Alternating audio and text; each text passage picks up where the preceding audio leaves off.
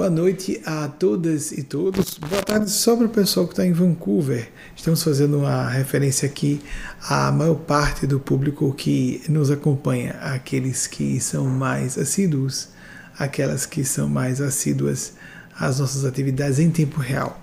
São agora 18 horas e 47 no horário de Washington DC. Estamos aqui em Ashburn, na, no estado de Virgínia na região metropolitana da cidade de Washington. 20h47, horário de Brasília. Em Londres e Lisboa, 23h47. Em Vancouver, 15h47. Eu gostaria de primeiro acreditar, amigas e amigos, isso é com muita franqueza, não se trata de uma retórica é, de é, pretensa modéstia, de fato deve ser acreditável aos mestres e mestras da espiritualidade maior, a condução de, dessas atividades, de tal modo que, por favor, compreendam que eh, os meus acertos, o maior, o maior percentual de crédito deve ser atribuível a eles. Já as falhas devem ser todas atribuídas a mim. É assim que nós devemos ver. A fala desses nossos amigos e amigas, e gostaria de agradecer a cada um, cada uma deles e delas Carol Ayala, Marcela Prado, Jailson Batista, César Menezes, que trouxeram seus depoimentos. Foi gravado em 2019. Os eventos de visita de Maria Cristo foram cancelados em 2019, curiosamente, pouco antes da pandemia. Nós já sabíamos que talvez não acontecesse sequer o de 2018 e os espíritos disseram: haverá 2019, mas me pediram que eu não dissesse que seria o último. E qual o propósito exatamente? Eu não sei se Wagner pode voltar, que ele estava fechando a porta aqui. Qual o propósito para mudar de câmera? Qual o propósito nós trazemos esses depoimentos? Eu agradeço a gentileza de atribuírem, como é, Marcela foi muito generosa em atribuir a mim um exemplo diferente. Eu não vejo absolutamente isso. De fato, os mestres e mestras do plano maior, os orientadores, as orientadoras espirituais, de acordo com a terminologia religiosa, de acordo com sua adesão a uma religião formalmente organizada ou não, você pode é, trazer é, nomes diferentes, Espíritos Santos de Deus ou Espírito Santo de Deus. Qual é o propósito disso? É para que eu possa agora estar suficientemente endossado com outros testemunhos de outras pessoas, como temos diversas categorias, publicações em nossos em nosso site, em nossas redes sociais relacionadas aos endossos divinos, não de minha pessoa, mas do discurso que eu estou canalizando. Isso parece uma distinção é, em termos pragmáticos é, inútil, mas em termos filosóficos e espirituais profundos é muito significativo isso. Sou falível, humano, como qualquer outra pessoa, mas sou porta-voz de seres realmente superiores e que estão conduzindo a humanidade a uma situação melhor. E nessa época em que estamos numa crise tão grave internacional, com a Rússia e com essa peleja bizarra com a Ucrânia. Visivelmente, eu não posso, amigas e amigos aqui, não estou autorizado a dizer o que se trata de minha opinião e o que os nossos amigos e amigas despojados de organismos de matéria densa como nós tenham me dito. Mas vamos partir do pressuposto de que estamos fazendo deduções claras e relativamente é, óbvias a partir do que a imprensa de boa qualidade, os veículos de imprensa mais respeitáveis é, dos Estados Unidos, do Brasil e do mundo vem noticiando. A intenção do atual chefe do executivo na Rússia é, evidentemente, de não só invadir, mas fazer uma anexação da Ucrânia à Rússia, como já fez com a Crimeia.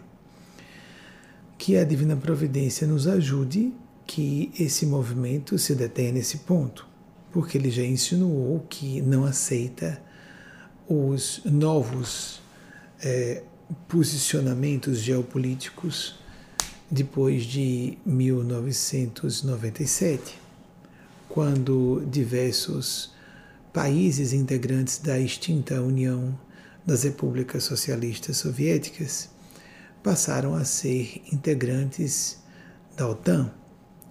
O problema é que, se Vladimir Putin desejar prosseguir em sua sanha invasiva e totalitária, ele pode é, esbarrar-se e criar uma um grande, é, vamos dizer, uma situação de crise, uma espada de Damocles sobre a paz mundial, que existe um princípio elementar do Tratado do Atlântico Norte, que a guerra declarada. Eu estou antecipando esse assunto antes de abrir perguntas, porque é óbvio que isso está palpitante. Eu não vou esperar que alguém pergunte, eu estou tomando iniciativa, por inclusive instrução, é, não só a, a concordância, a anuência, mas também a instrução dos nossos guias espirituais se ele quiser ir adiante e invadir países que hoje compõem a OTAN, há um princípio básico que rege esse tratado.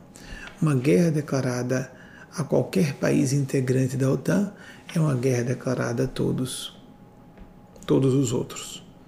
E quem basicamente rege a OTAN são os Estados Unidos.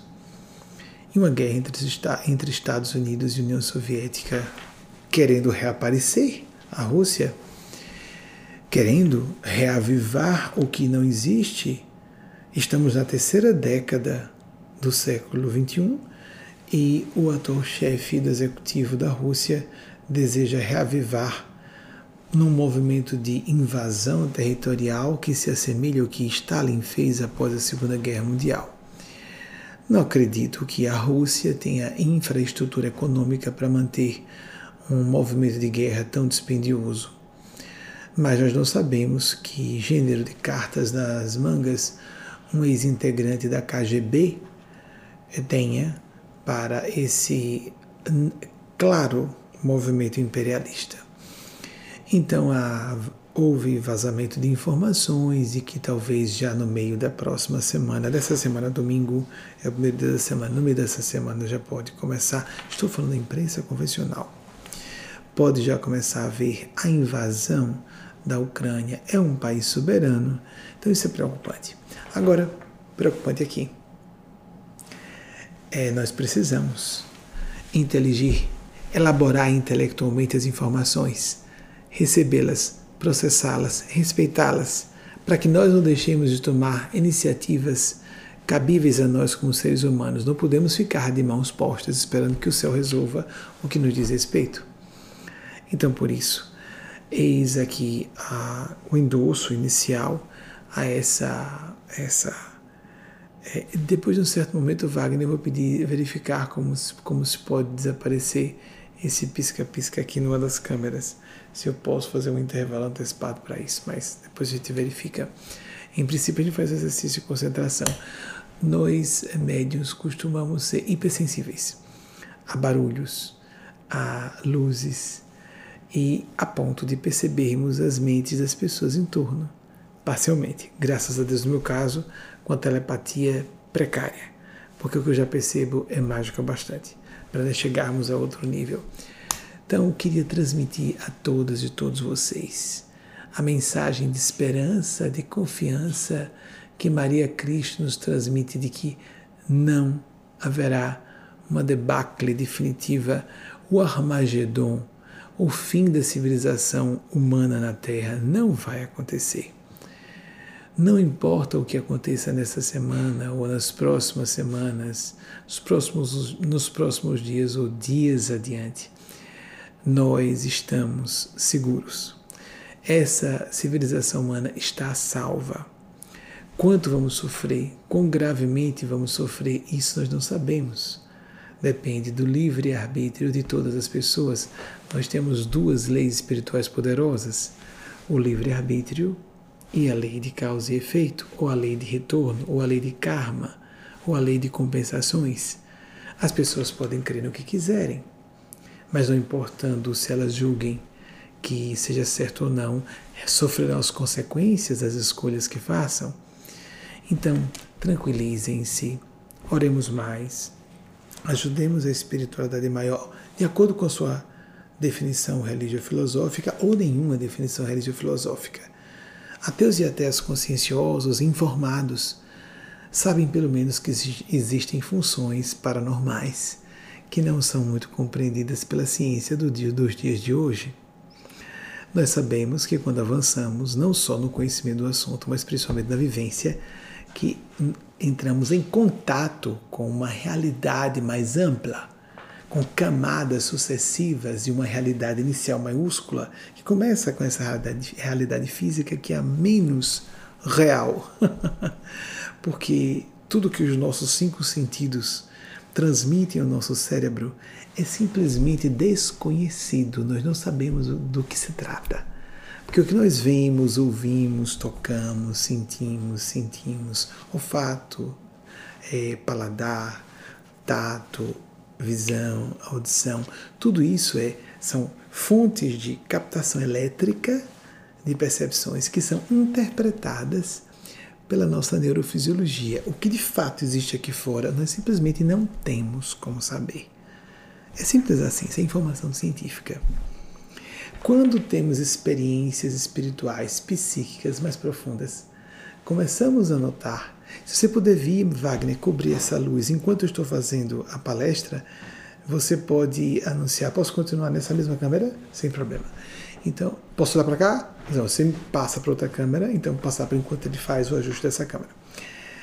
Programa ao vivo é assim, é palestra ao vivo, eu estou acostumado com trabalho ao vivo, então às vezes acontecem intercorrências e nós temos que ajustar no momento. É esse pisca-alerta aí dessa. Esse, tem uma, uma bateriazinha ou uma fonte de recarga, nem bateria, é recarga, um carregador de informações. Falando livremente para que todos entendamos, todas entendamos. Amigas e amigos, por exemplo, fui falado sobre Maria Cristo, sobre Nossa Senhora. Alguém católico pode dizer, não pode ser Maria porque está fora da Igreja Católica. É, Maria, Maria de Nazaré não é propriedade da Igreja Católica. Nem Nosso Senhor Jesus é propriedade nem da Igreja Católica, de nenhuma, nenhuma igreja cristã. Esses seres não são propriedade de ninguém. Alguém pode dizer, não, mas nós não quisemos dizer isso, é porque eles estabeleceram nada. A Igreja Católica, como nós conhecemos, surgiu mais ou menos lá pelo quarto século dessa quarto século da nossa era, nosso calendário gregoriano cristão. Se de fato considera, por exemplo, o Papa Bento XVI um homem muito sério, muito bem intencionado, fazendo no limite o que ele pode para atualizar a Igreja Católica, que tem um rebanho gigante nós fazemos votos de que a Igreja Católica se atualize, sem dúvida alguma, e sobreviva, porque existem mais de um, de um bilhão de profetentes. E se ela não se atualizar, cada vez mais vai perder adeptos, adeptas, que não terão para onde ir. Em tese, é isso que acontece. Então, nós temos uma série de delírios nos meios religiosos, convencionais. Os mais tradicionalistas são os que mais ficam resistentes às mudanças. Isso é perigoso. Isso leva ao ateísmo, isso leva à angústia de pessoas que precisam de crer em Deus, às vezes de maneira um pouco mais formal, dogmática, doutrinária, sectária, às vezes até se tornando profitentes de um proselitismo. É a maneira de ver dessas pessoas. Minha opinião sobre isso. Eu também sou partidário da opinião dos nossos amigos que abriram com os testemunhos editados é, gravados em 2019, editados recentemente por Wagner, de que se trata de Maria de Nazaré histórica. Mas, a rigor, nós devemos distinguir opinião de informação. Existe uma realidade espiritual que é incontestável, realidade com inicial maiúscula. Essas autoridades espirituais não se submetem a nenhuma, nenhuma hierarquia religiosa de nenhuma religião. Deus não pertence a nenhuma religião. Todas as religiões são respeitáveis em seus fundamentos, mas nenhuma delas é proprietária de Deus, nem proprietária, proprietária de uma verdade absoluta. Isso é um total disparate do ego humano, suas arrogâncias, etc. Nossas manifestações de presunção. Mas que existe uma figura materna, crística, um anjo mãe, um ser que está se propondo uma mulher que pode ser búdica ou crística para representar a face maternal de Deus. Isso é um fato. Porque nós precisamos quebrar com dois fenômenos correlatos e que, pela sua força concomitante, nos destroça as bases da paz. O patriarcalismo, o machismo que diz que homens seríamos superiores às mulheres, e a misoginia, o ódio e a inferiorização, a depreciação de mulheres, inclusive por mulheres.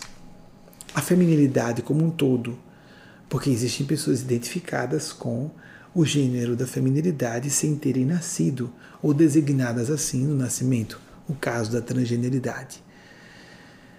Pois bem, nós não podemos dizer que a feminilidade, autores diversos desde o século passado falam sobre isso.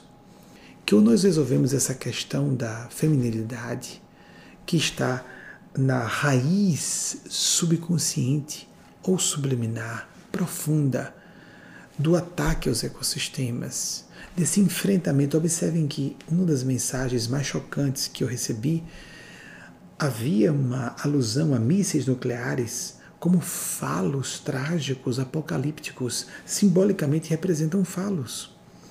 É uma, uma exacerbação hiperbólica e trágica e diabólica do falocentrismo. E as mulheres, se nós formos dizer, em termos fisiológicos ou biológicos, se haveria um gênero superior, seria, seria o da feminilidade. As mulheres, sendo mães ou não, têm útero em culturas primitivas, as mulheres eram deificadas, elas eram mágicas, elas produziam bebês. Nós sabemos que o ser humano não é hermafrodita, que os homens partilham do processo de geração de novos corpos. Mas, amigas, amigos, é simbólico demais que seja a mulher que gesta no seu próprio ventre, amamenta com seu próprio seio, não importando se todas as mulheres são mães biológicas ou não mas se o assunto é esse, temos que levar a sério. O mundo está à beira do apocalipse agora nuclear e ecológico, graças às. Posso falar porque estou em corpo de homem. graças aos excessos, à agressividade é, desgovernada, o territorialismo, a atitude invasiva e de busca de domínio sobre o outro, de, de, de supremacia sobre terceiros, de indivíduos e agrupamentos regidos por um pensar masculino degenerado. Não é que ser homem ou a masculinidade sejam funções degradadas, mas tendem muito mais a degradar no nível civilizatório, no nível cultural em que nos encontramos, o que é feminilidade. Então, amigas, amigos, sendo muito rigoroso, vou repetir minha opinião e minha crença. Concordo com as amigas e os amigos que deram seu depoimento no início que se trata de Maria de Nazaré histórica, Nossa Senhora, que nós dizemos Maria Cristo. Sim, porque se alguém disser que uma mulher não pode ser Cristo, atenção, isso é blasfemo. Por que uma mulher não pode ser Cristo? Porque em certas religiões uma mulher não pode oficiar um culto religioso. Isso é blasfemo. Isso transmite uma mensagem subliminar para todas as mulheres presentes de que elas são inferiores.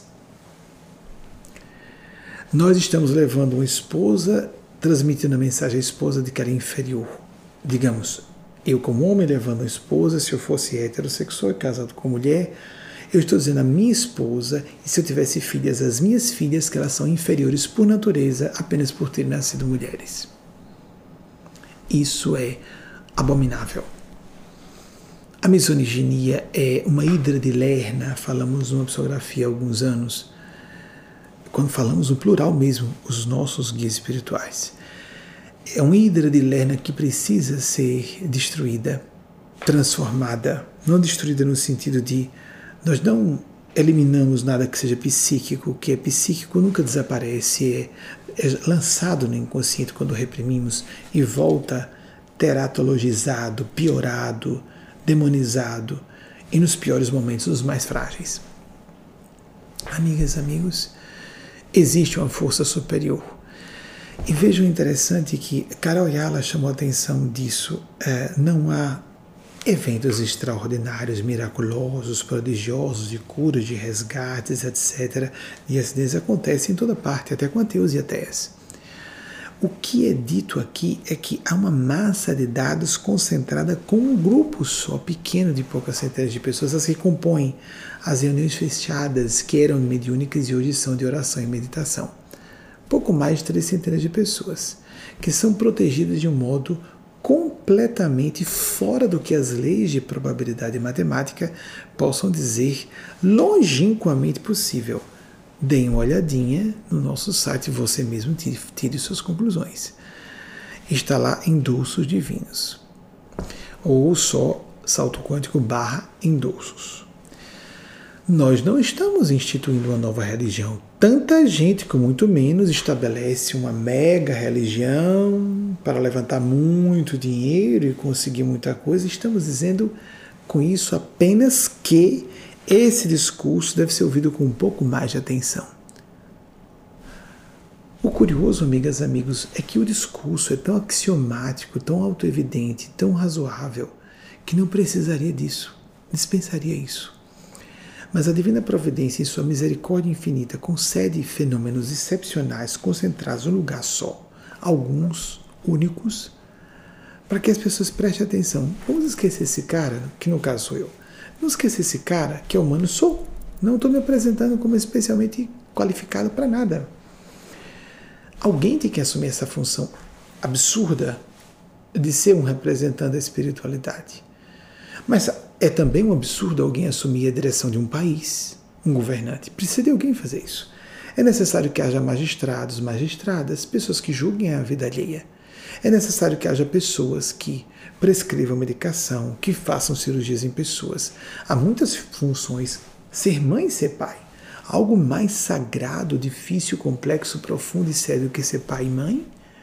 Então, uma das funções, na minha opinião, é óbvio que eu serei suspeito em dizer, estou falando de minha própria experiência, mas o meu parecer, não há nada mais grave, mais complexo e mais difícil do que ser um porta-voz da espiritualidade que significa indiretamente da divindade. É lógico que há distorções aqui ou ali, porque sou falível, sou humano. Mas, por favor, eu gostaria de estar do lado de quem está me ouvindo nesse momento. Eu gostaria de ser jovem e estar ouvindo isso. Jovem quer dizer na adolescência, e eu estou na maturidade. Eu sou de 1970, fiz 51 anos em outubro passado. Como eu gostaria de, na adolescência, receber esses informes com essa clareza. Eu estou oferecendo o que eu gostaria de receber. Quando eu fui visitar Chico Xavier, eu não queria ouvir mensagens de entes queridos desencarnados, e já os tinha o avô materno que eu via como pai e a tia materna que eu via como mãe, ambos já haviam passado para outra dimensão. Eu não fiz a menor menção a eles dois quando encontrei-me com Chico Xavier pela primeira vez fisicamente. Foi rápido, no meio da multidão. No dia 17 de fevereiro de 1990. Mais uma vez eu visitei em grupo e eu vi fisicamente, aí já em grupo, é, em 30 de março de 2002. Aí algumas pessoas estavam comigo, que ainda estão conosco, várias até hoje. Amigas e amigos, tranquilizem-se. Vamos orar juntos para que nós nos façamos antenas repetidoras da vibração das irradiações de paz dessas forças celestes. Mas nos tranquilizemos, estejamos em paz. Vejam que sincronicidade curiosa, que coincidência significativa. Nós completamos anteontem o centésimo sexagésimo quarto aniversário da primeira aparição de Maria Cristo a Bernadette Subiru, 1858, 11 de fevereiro. Bernadette Subiru, segundo informação de Eugênia Spásia, foi a última reencarnação dela, do espírito Eugênia Spásia, que é o guia mais próximo a mim e da nossa instituição. Representa uma pleiade de outros espíritos muito nobres, muito acima do meu nível e tenho que dizer isso porque senão vou atribuir a mim o que é feito aqui. E eu não tenho condições de fazer o que é feito aqui e nem de estarmos há décadas apresentando as opiniões e a geratriz de conhecimentos e de atualização do pensamento cristão e da espiritualidade para o século XXI. Eu não teria condições de fazer. Graças a Deus, tenho juízo bastante para atribuir a quem pode e deve fazer isso e que está fazendo.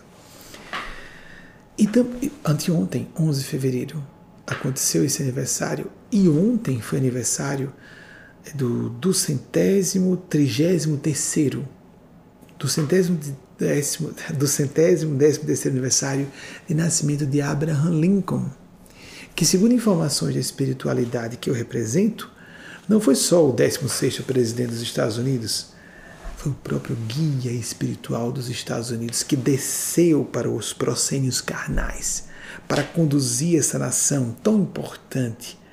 Hoje, a nação líder há décadas, a maior potência econômica desde o ano de 1890, 1890, e tem conduzido o mundo sendo uma experimentação extraordinária de multiculturalismo, uma um convívio é, de diversos grupos linguísticos, étnicos, culturais, que principalmente essa região da Bosch, como falou um grande pensador do século passado, a maior megalópole ou região metropolitana do mundo, desde os anos 1960, que vai de Boston a Washington e estamos sediados apenas nesse domingo no próximo, se a Divina Providência autorizar, estaremos transmitindo essa palestra em tempo real. As perguntas que daqui a pouco vou pedir que sejam exibidas, é, eu não tive acesso.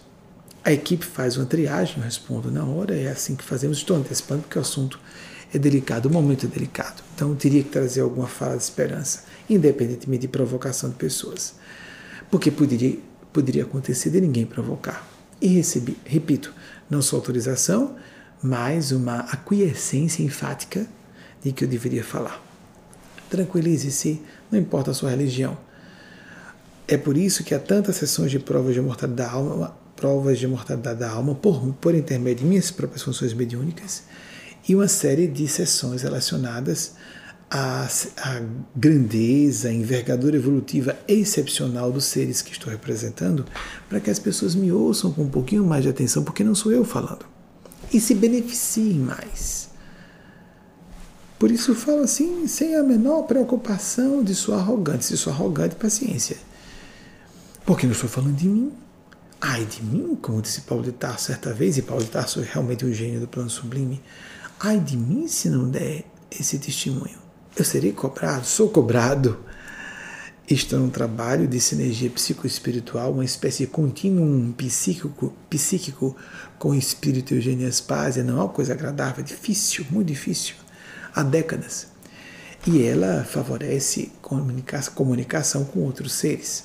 Quem quiser estudar um pouco isso, não obstante sejamos desligados do movimento kardecista, com todo respeito a tantas pessoas sérias no movimento espiritista, mas desde 2008 somos desligados. Mas a obra de Chico Xavier, Voz de Deus para a Terra no século XX, trouxe-nos no livro Domínios da Mediunidade, de Carlos Chagas por Chico Xavier, pseudônimo de Carlos Chagas André Luiz, uma manifestação de Dona Ambrosina, Chico Xavier, com o espírito Gabriel Emmanuel, que estavam numa ligação que no meio kardecista é chamado de mandato mediúnico, o mediunato, por causa da extensão coletiva do trabalho.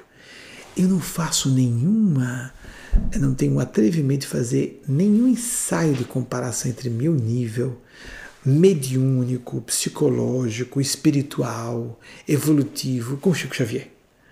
Chico Xavier, no meu entender, é um gênio mediúnico e uma alma santa mas falou para aquela época.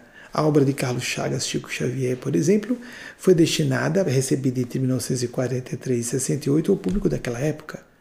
A cada época temos aspirações, necessidades e complexidades que temos que facear. As coletividades evoluem também. Então, mas o Espírito Emmanuel eu comparo com o Espírito Gênias Paz, sim. O Espírito Eugênia Paz é embaixadora de Maria Cristo e de Nosso Senhor Jesus também. Ai de mim se não disser. As mensagens que Eugênia Paz traz no final de cada palestra provêm de um plano búdico ou crístico de consciência, seria truístico. Com um pouquinho de perspicácia, nós podemos perceber que não se trata de, de um jogo de palavras, uma combinação de chavões. Não é. Não é.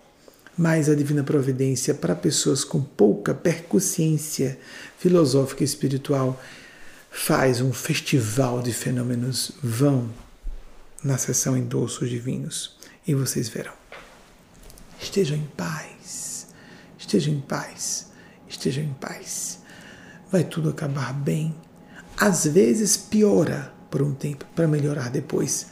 Lembram do episódio que Caroyala falou sobre o irmão piorar? Eu não sei se foi irmão. Um ente querido piorar para depois melhorar? Observemos. Às vezes passamos por um episódio durante a pandemia em 2020, cheguei a publicar uma palestra dizendo isso em nome desses, dessas autoridades espirituais. Primeiro vai piorar, para depois melhorar. Esse século vai ser um século de gravíssimos desafios ecológicos, econômicos, políticos, bélicos, lamentavelmente. Vamos passar então a primeira pergunta de vocês, selecionada por nossa equipe, adrede é, posicionada para essa função. Eles fazem a seleção, tem algumas regras básicas, gerais, lógico, para fazer seleção de interesse coletivo. Às vezes arrumam, não se estranhem, arrumam um pouquinho a sua fala, para não sair com algum erro de português, ou se não fica, fica um pouco confuso, ou abreviam, resumem, mas eu vou ler junto com os nossos telespectadores, que agora eu vejo como telespectadores até hoje, estão à distância com os nossos internautas ao vivo que nos acompanham. Vamos vou ler junto com vocês. Pois não, mas as respostas serão de acordo com o que eu puder captar, lembrando o percentual do acerto, o percentual maior deve ser creditado a esses seres. Os erros todos atribuíveis a mim e minhas limitações humanas. Por favor, a primeira pergunta. Marcelo Vicente de Recife, Pernambuco. Como lidar com imprevistos sem nos desviar da rota planejada? Marcelo, gostei da sua proposição porque é muito comum na nossa cultura racionalista nós sermos programados a fazer um planejamento estratégico, criar projetos de vida de maneira às vezes tão minuciosa. Me recordo de um jovem bastante inteligente que nos anos 2000 é, teve um, um, debate comigo quando tinha um consultório aberto para orientação espiritual que cessei há um bom tempo, há mais de 10 anos foi encerrado, é, que ele dizia, não, mas eu programei tudo racionalmente e tem que acontecer da forma como eu planejei. A vida acontece à base de bilhões de variáveis. Bilhões pode ser, pode parecer um número hiperbólico, não é? Não, não é. Não há nada de exagerado. Pode ser, em vez de bilhões, trilhões de variáveis, quinquilhões de variáveis. Se nós considerarmos só a quantidade de pessoas envolvidas, eventos climáticos, eventos físicos, eh, eventos econômicos, políticos, quantos vetores de força para a geração de eventos, não só em número existem, existem em número extraordinário esses fenômenos e esses fatores ou vetores que se imbricam, mas no momento que, em que eles se entrelaçam, se interpenetram, criam fenômenos ainda mais imprevisíveis. Então, saibamos estabelecer metas de vida em linhas gerais e a compreender que as surpresas, as intercorrências, acabei de falar de uma lâmpadazinha que começou aqui a piscar muito, foi resolvida, as intercorrências, as superveniências, os eventos imprevisíveis, imprevisíveis, a imprevisibilidade da vida humana é um fenômeno inexorável, é um fenômeno natural. É estúpido não reconhecermos isso. Seres de planos acima da cognição humana, entendamos, anjos, Cristos, Budas podem ter acesso a informações mais seguras. Por isso, Maria Cristo tem sistematicamente, amigos, vou repetir para quem acreditar, quem já leu, quem já está informado, que eu estou canalizando esses seres realmente. Ela tem se mantido, Eugênia me mostrou nessa semana, inclusive, algumas vezes, para que eu próprio visse quão serena ela está, inalteravelmente tranquila sobre o que está acontecendo na Terra. Esses seres têm acesso a isso. tranquilizem-se. Precisamos, eu preciso dizer isso várias vezes, porque estão faltando vozes que reverberem. Ou seja, não é verbalizar, é reverberar, vocalizar em nome de. Ser um porta-voz de seres que podem dizer, que vocalizem a esperança. Tranquilizem-se. Está tudo bem. Imprevistos, por exemplo, na rota de nossas vidas. Uma crise internacional, econômica, um problema grave, bélico na Europa, pode comprometer uma espécie de efeito dominó, o sistema financeiro global como um todo. Nós podemos sofrer graves, graves efeitos nos Estados Unidos, no Brasil, etc. Há essa brincadeira, isso já era previsível, por parte de especialistas, analistas de tendências, de que, como há um gap, uma lacuna na tecnologia de mísseis hipersônicos nucleares, em relação ao que Rússia e China já portam, e Estados Unidos que estavam preocupados com a crise terrorista no Oriente Médio, no Afeganistão, que esse, essa, essa lacuna de 5 anos a 10 seria aproveitada de forma mefistofélica, fazendo referência à obra de Goethe, não vou citar as datas que eu citei, Wolfgang Goethe recentemente. Goethe, o, o Mefistófeles, ou Mefistófeles de, de Goethe, a figura diabólica que faz um pacto com Fausto. Esse homem quer, de qualquer forma, atingir poder, ainda que ponha a humanidade à beira do apocalipse porque psicopatas, sociopatas não estão nem um pouco preocupados se estão ou não colocando pessoas à beira do abismo. Analistas de perfis psicológicos que são grandes sumidades convocadas nesse momento para analisarem, dizem que esse ex-agenda KGB tem falso senso de proporções de perigo, por exemplo. Tranquilizemos-nos. Desculpe, Marcelo, trazer o assunto novamente, mas quando vemos esses imprevistos ocorrerem em nossas vidas, vamos relaxar um pouquinho. Pablo Picasso. Pablo, Pica, Pablo Picasso, grande pintor do século passado, eu não gosto muito da obra dele. Jung também não gostava. Parece que ele expressava um pouco da esquizoidia daquela época de ruptura de valores que o início do século XX representava. Agora vivemos outra época de ruptura paradigmática.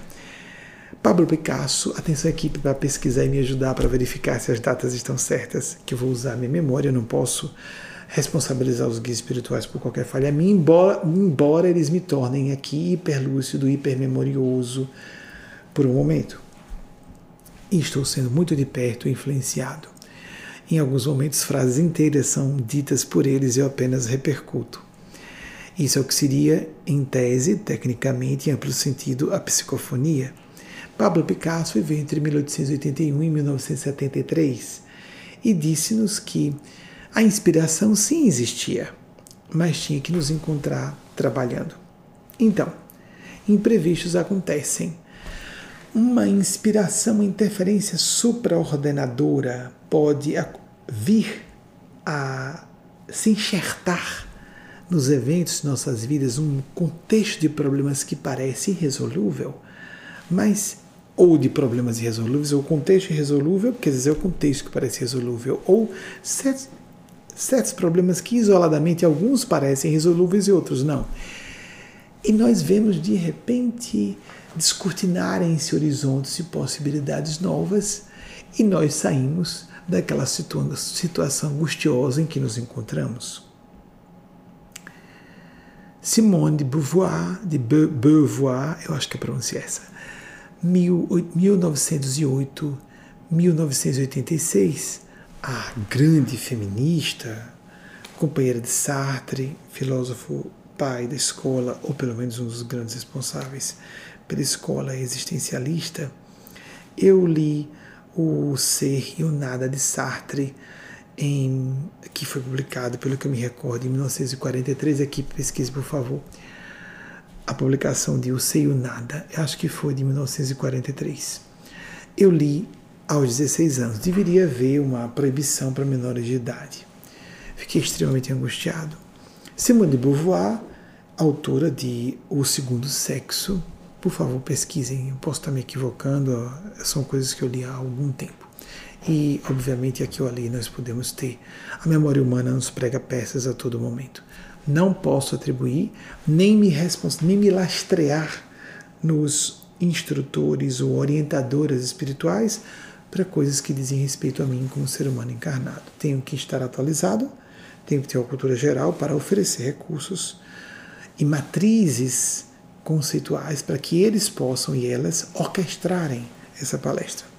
Simone de Beauvoir disse algo que é bem, uh, vamos dizer, apropriado para esse momento sobre a questão dos imprevistos, sobre a questão dos, dos opressores, não sei se aconteceu ou está acontecendo no Brasil agora. Os opressores, geralmente são homens mesmo, podemos estar no masculino, né? Não teriam a força que têm não fosse a conivência, o pacto, a concordância dos oprimidos, das oprimidas. Façamos a nossa parte. Vamos dar uma mãozinha à divina providência a Constituição brasileira, por exemplo, é lastreada no binômio liberdade e responsabilidade. As leis universais vão além disso. Não esperam que sejamos responsáveis.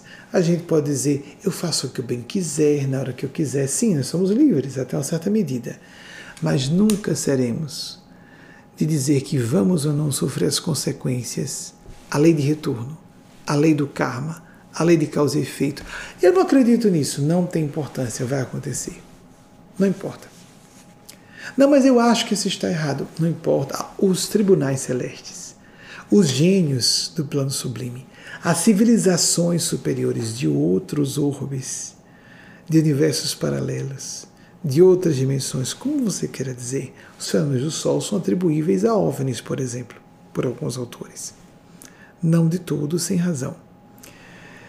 Pode ser aqui ou ali um deles, ou vários deles, fenômenos de manifestação de OVNIs. A rede do bem é uma só. Seres do bem encarnados nesse ou em outros planetas, sem corpos físicos, ou esses aparelhos biológicos de manifestação no domínio material da existência, aqui ou em outros planos, são todos interligados. Há uma ordem fabulosa, supra-ordenada, é uma supra-ordem e eles podem perfeitamente se permutar numa sinalização. Um OVNI pode aparecer em geminação com o movimento da espiritualidade maior. Nós fomos chamados de última hora a ficarmos aqui nessas semanas em Washington DC, perto de Washington DC. Eu estava no primeiro momento de minha própria parte, tecendo opiniões como que, bem, uh, Vladimir Putin deve tá deve estar fazendo isso apenas em caráter simbólico de exibição de poder. Quando a espiritualidade me pediu que viesse para cá às pressas, para ficarmos na região metropolitana da capital norte-americana, então a coisa é séria. E agora, no primeiro domingo, a coisa já aconteceu, não é? Nós tivemos recentemente uma conversa que aconteceu 11 da noite daqui horário de Washington DC, sete da noite horário de Moscou, entre Biden e Putin.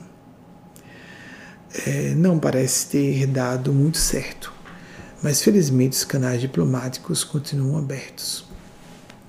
Devemos estar atentos, atentas ao que isso tudo representa, não é?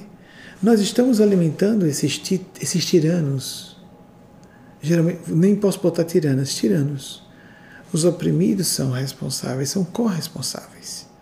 As oprimidas são corresponsáveis. Nós estamos sendo partícipes de uma linha de eventos que pode ser menos trágica se quisermos. Se Maria Cristo, Espírita Sublime, intervém para frear o pior, não impediu que acontecesse a Segunda Grande Guerra Mundial, nem a Primeira nem os horrores século sobre século que a humanidade tem faceado. Essa visão simplista, infantil, uma visão pueril de Deus, de que Deus tem que sanar com o mal do mundo.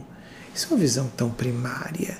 Muitas pessoas ficam ateias não por uma questão de convicção filosófica, por uma questão de, ah, me desculpem dizer, obtusidade nas suas reflexões filosóficas. Claro que há pessoas que têm reflexões ateias. Meu avô materno, como disse, que um, um pai espiritual para o meu coração era ateu. Houve um tempo, e isso, é, isso é cíclico, historicamente, na, no desenvolvimento das ideias e nos movimentos científicos e culturais, períodos em que o ateísmo entra em apogeu e depois entra em declínio, na mídia, na, indú na indústria de entretenimento. Nós tivemos vários filmes de temática espiritual nos anos 1990, por exemplo. Depois fica chique, fica cult, fica elegante você dizer publicamente que é ateu, que é ateia, porque soa mais inteligente. A pessoa realmente é mais inteligente e informada por isso. É uma crença como qualquer outra, respeitável como qualquer outra. Mas lembremos, na militância ateia, nós induzimos pessoas frágeis emocionalmente ou mentalmente a atitudes de, des de, de desesperação, isso mesmo, a gente fica nervoso, que raiam ao suicídio, são gatilhos para o suicídio. Então, temos que ter muito cuidado com o que estamos dizendo. Ser contra um religiosismo fundamentalista, extremista, isso é óbvio, nós somos contra também.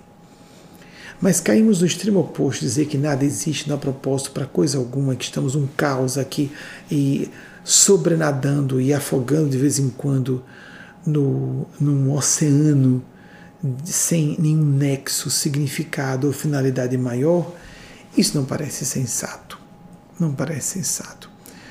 A, a seleção natural de Darwin não explica toda a complexidade, a diversidade das espécies nem mesmo o surgimento da complexidade de seres pluricelulares. Simples assim. Há vários, eu já falei sobre isso outras, em outras ocasiões, não vamos entrar, existem algumas palestras, é só vocês pesquisarem para verificarem isso, o tema não é esse hoje.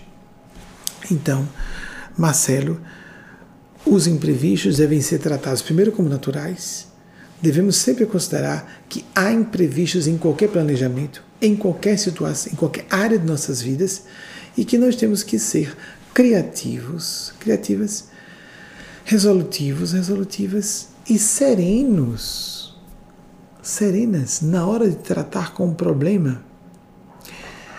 O espírito de Aspásia, um problema que surge, que Spock completamente fora da nossa programação. Nós não somos seres oniscientes que tudo possamos antever. Como falei, a imprevisibilidade é inexorável aos fenômenos da vida humana, aos fenômenos da própria existência. O espírito de Aspásia, em junho de 1997, me disse algo bem interessante Se, e, e sábio, e uma chave conceitual importante. Creio que disse aqui já há alguns meses, recentemente, mas se não, numa palestra fechada, porque há palestras fechadas para um grupo de, como se a vocês, pouco mais de três centenas de pessoas que são cobertas por essas proteções especiais. É um fato, verificável cientificamente, de forma matemática, estatística, inclusive, além da, do espetáculo de certos fenômenos de salvamentos. Eugênia Spazia disse: uma situação desesperadora em primeiro exame, tratada com serenidade, facilmente é resolúvel. Uma situação simples. Não só num, numa primeira análise, mas de fato uma situação simples, avaliando-se com profundidade, tratada com uma atitude de desesperação, degringola em de fato uma circunstância desesperadora. Fiquemos atentas e atentos a isso. Nós muitas vezes agimos à base de afobação, agitação, com velocidade, rapidez, eu demonstro que tenho eficiência e que vou resolver as questões que estejam aparecendo dentro de mim. E muitas vezes precisamos nos acalmar, nos abstrair do turbilhão que estamos vivendo e então tomarmos providências que sejam de fato objetivas, racionais, isentas de projeções de nossos próprios delírios emocionais eu já vou passar para a nossa próxima pergunta. Por favor. Andréa Vidotto, São José do Rio Preto, São Paulo. Vocês podem usar pseudônimos ou nomes reais também. Em que medida preocupar-se muito com o filho e filha pode configurar um tipo de obsessão, ou de perturbação, ou de fixação? Nossa, Alessandra, você não me quer bem, não? Isso é muito difícil de responder. Abraham Maslow, que viveu entre 1908, o mesmo ano do nascimento de Simone de Beauvoir, mas que veio a óbito muito mais cedo, em 1970, o ano do meu nascimento um grande psicólogo que foi considerado um dos patriarcas não só da terceira como da quarta forças da psicologia, alguns autores assim denominam da psicologia humanista e da psicologia transpessoal. Esperem para eu contar um episódio, depois eu narro para vocês.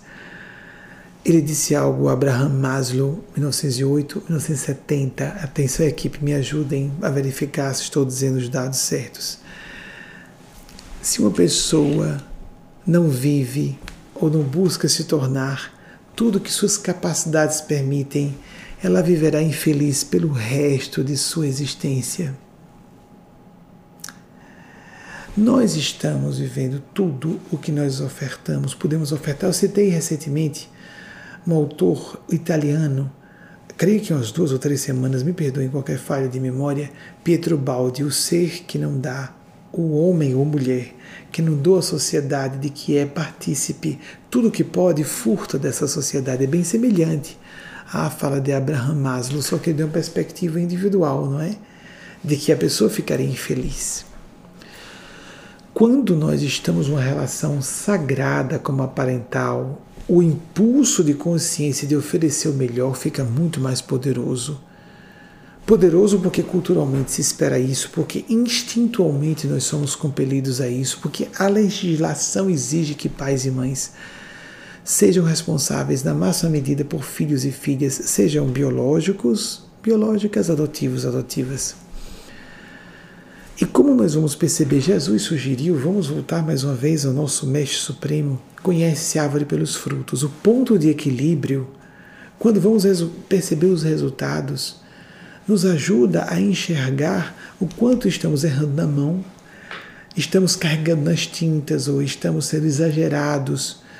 O espírito Mateus Anacleto, que é um dos mais próximos a Eugênia Spazia, que fala comigo há muitos anos, desde 1994, enquanto Eugênia Spazia se manifestou durante essa minha existência física pela primeira vez em 1988. Disse que o paradigma básico, o princípio fundamental da nossa escola de pensamento espiritual cristão é o princípio da totalidade e que não se pode viver a totalidade sem a busca do equilíbrio. Observar nossa multidimensionalidade. Estamos considerando todas as áreas de nossas vidas. Estamos respeitando todas as aspirações com respeito harmônico a todas elas. Ou nós estamos nos permitindo haver um contrabalanço, não contrabalanço não, um desequilíbrio mesmo, uma descompensação em certas áreas. É claro que todos e todas nós temos nossas prioridades. E isso pode gerar um momentâneo desequilíbrio que devemos contrabalançar agora sim. Contrabalançar depois, como por exemplo períodos de mais trabalho com repouso, ou período em que estamos do dia mais dedicados a uma atividade profissional, depois a familiar, com filhos e filhas. Mas atenção, Alessandra, que uma das questões mais importantes na parentalidade é nós fazermos ajustes. Todas essas respostas não têm a pretensão de serem fechadas. Estamos provocando para que você procure especialistas, para que você estude o assunto, para que você procure terapia de acordo com a escola de pensamento psicoterápico que se afine ao seu modo de ser, por exemplo. Mas, em linhas gerais, provocamos aqui reflexões para que você própria busque na câmara sagrada, na sua supraconsciência, na sua conexão com a divindade pela prática da oração, pela prática da meditação, pela prática da atentividade, como falam os budistas, ou da vigilância, como propôs nosso Senhor Jesus, fazer os ajustes de, por exemplo, pais e mães lidando com crianças, pais e mães lidando com adolescentes, pais e mães lidando com filhos ou filhas que são adultos, que já chegaram à adultidade. Nós temos que modificar o sistema de, de comportamento, ou não seremos nem ouvidos ou ouvidas por filhos e filhas que sejam adultas ou adultos. Precisa haver um maior respeito, por mais que pais sejam mais experientes, não devemos colocar como uma hierarquia estabelecida de maneira estanque, rígida, porque comumente, inclusive, espíritos mais evolu evoluídos no carreiro das reencarnações descem, espíritos descem na condição de filhos ou filhas de pessoas que estão muito aquém em relação a elas nesse mesmo trajeto palingenético, várias existências físicas acumulando experiências, expandindo sua lucidez, aprofundando sua capacidade de sentimento, alargando sua percepção de mundo evidência. Há pessoas que são muito inteligentes, mas monofocadas. Só conhecem um assunto, ou só querem saber daquilo, ou só são capazes daquilo, ou então, como na era, na era da na era do conhecimento, como um dos principais autores a quem se atribuiu essa fala, Peter Drucker, um dos pais da Escola de eh, Administração e Negócios aqui em Harvard, chamou de era do conhecimento. Há pessoas que estão aficionadas em informação, leem sobre tudo, dão opinião sobre tudo, fica essa era do achismo, sem profundidade nenhuma, sem lastro nenhum, em um conhecimento mais aprofundado. Ser generalista não é para qualquer pessoa. E as pessoas estão na pretensão presunçosa de opinarem sobre o que conhecem pouco ou quase nada e dizem asneiras tremendas para especialistas que conhecem aquela disciplina científica ou cultural que não tenha propriamente uma feição científica.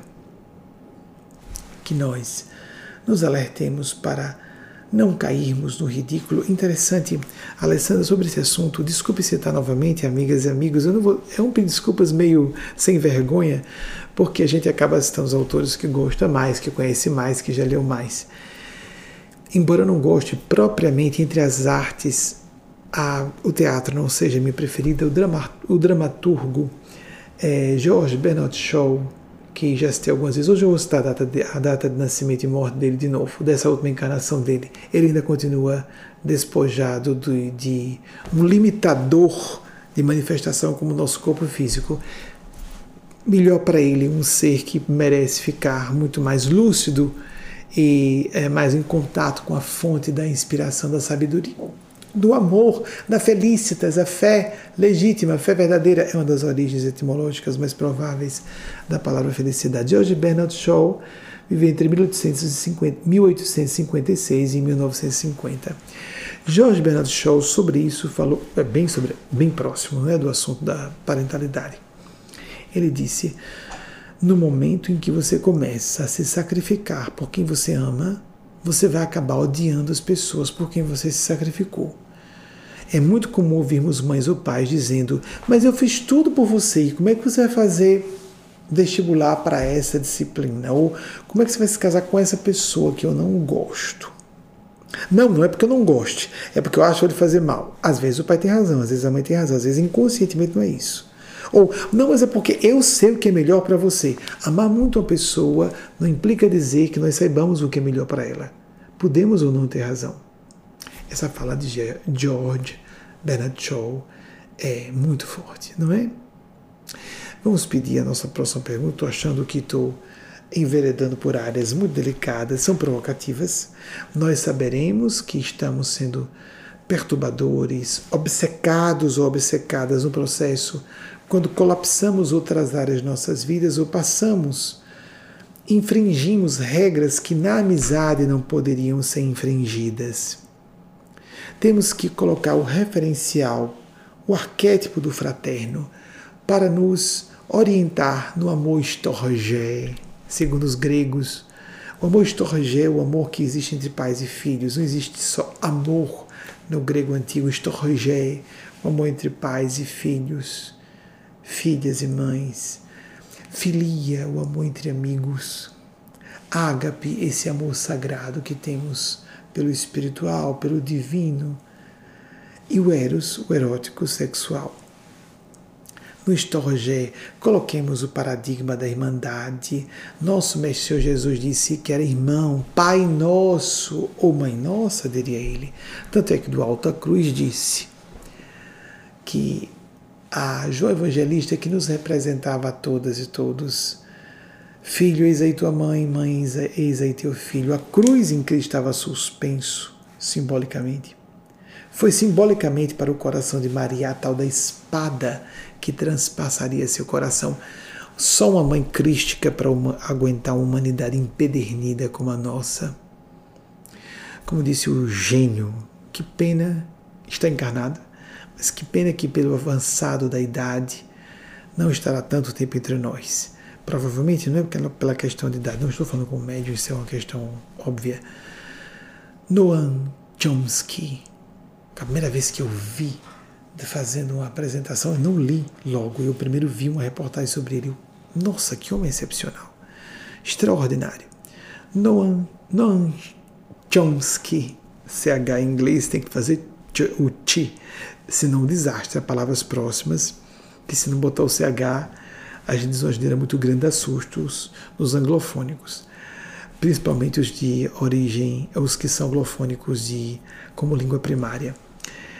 Viveu, nasceu em 1928 e está entre nós. Ele disse, interessante que ele falou um tempo e nós estamos vivendo isso.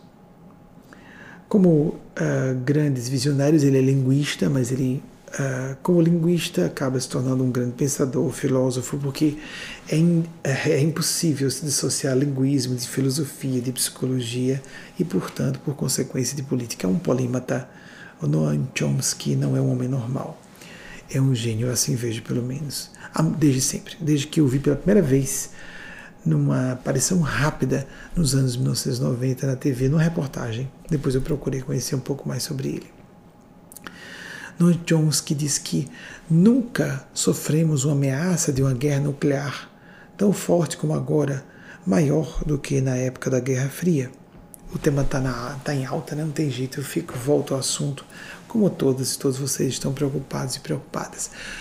Quando é que uma preocupação se torna grave? Quando nos paralisa de ser produtivos e produtivas, quando ficamos batendo de frente com o filho, com a filha. A liberdade, nós não podemos fazer a cabeça de pessoas. Atenção.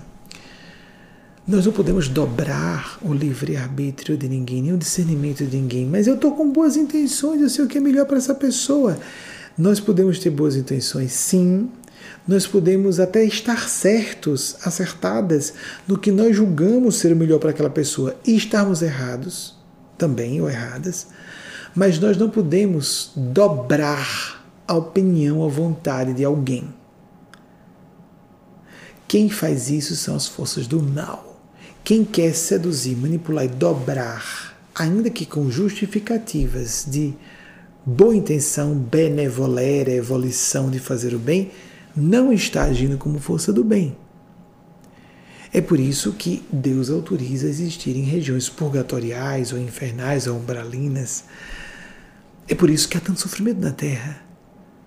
Não há contradição entre a existência de Deus e haver tanto sofrimento, porque Deus, em sua infinitude, é, é, ao falar infinitude, é porque nós estamos traduzindo grosseiramente para a perspectiva espaço-temporal do que é absoluto, ou a entidade absoluta. Então, Deus tem que ser infinito no respeito. Por isso, nos dá a liberdade de escolhermos o mal e sofremos a consequência do mal e compactuarmos com as forças do mal e criarmos desculpas esfarrapadas porque nosso capricho foi ferido. Quantas pessoas têm opinião, achismo e apenas criam justificativas, às vezes até inteligentes, até bem fundamentadas, mas que não passam de justificativas. Essas pessoas estão em paz, mesmo. Elas estão com a consciência tranquila. Mais grave ainda, elas têm consciência? Ou elas vivem apenas de aparência? Ou elas estão preocupadas apenas o que vão pensar sobre elas? Ou no cálculo do interesse pessoal, do quanto ganham nesse ambiente, ou profissionalmente, como me posicionam, etc como serei visto, o que eu posso, que portas eu posso abrir para mim ou não. Amigas, amigos, É, houve uma situação em que recentemente os espíritos pediram que eu falasse com um grupo fechado.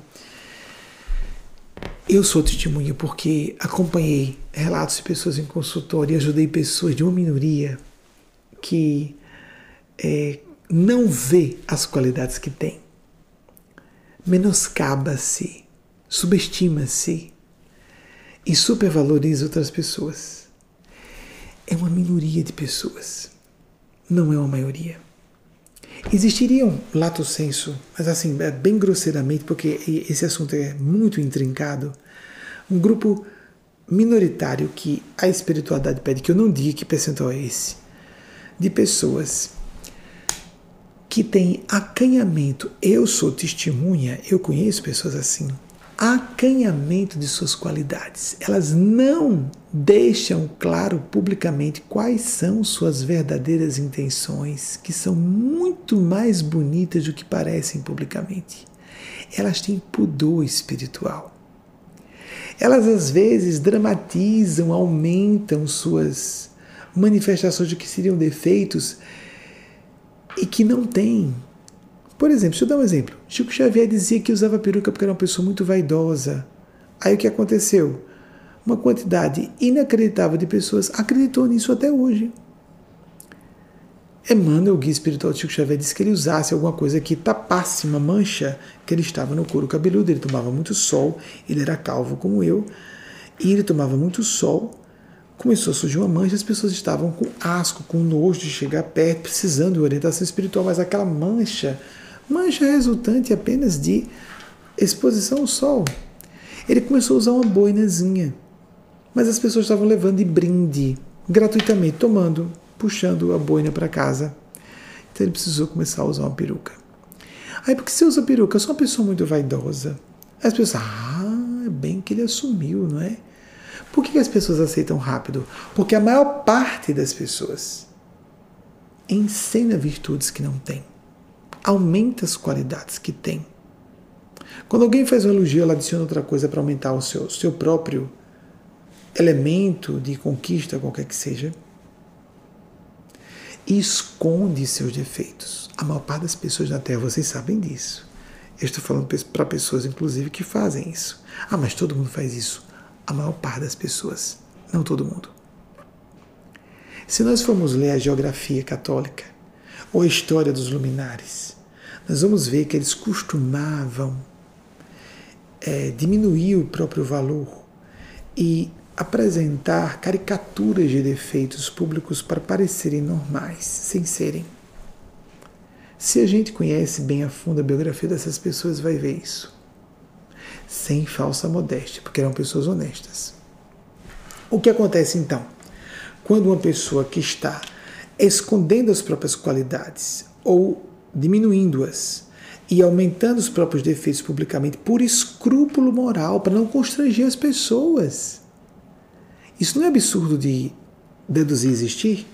Quando, por exemplo, vejam, se vocês pais e mães não fazem isso, uma filha vem chorar no ombro da mãe, dizendo: Mamãe, eu me sinto uma moça feia e não sou atraente. Aí você é linda. Não, não, não sou linda assim como você está dizendo. Vocês compreendem?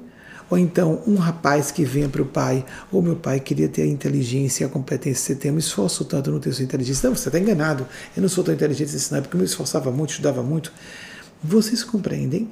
Quando a gente ama muito, principalmente em relação à pessoa, a gente se retrai para não humilhar a pessoa.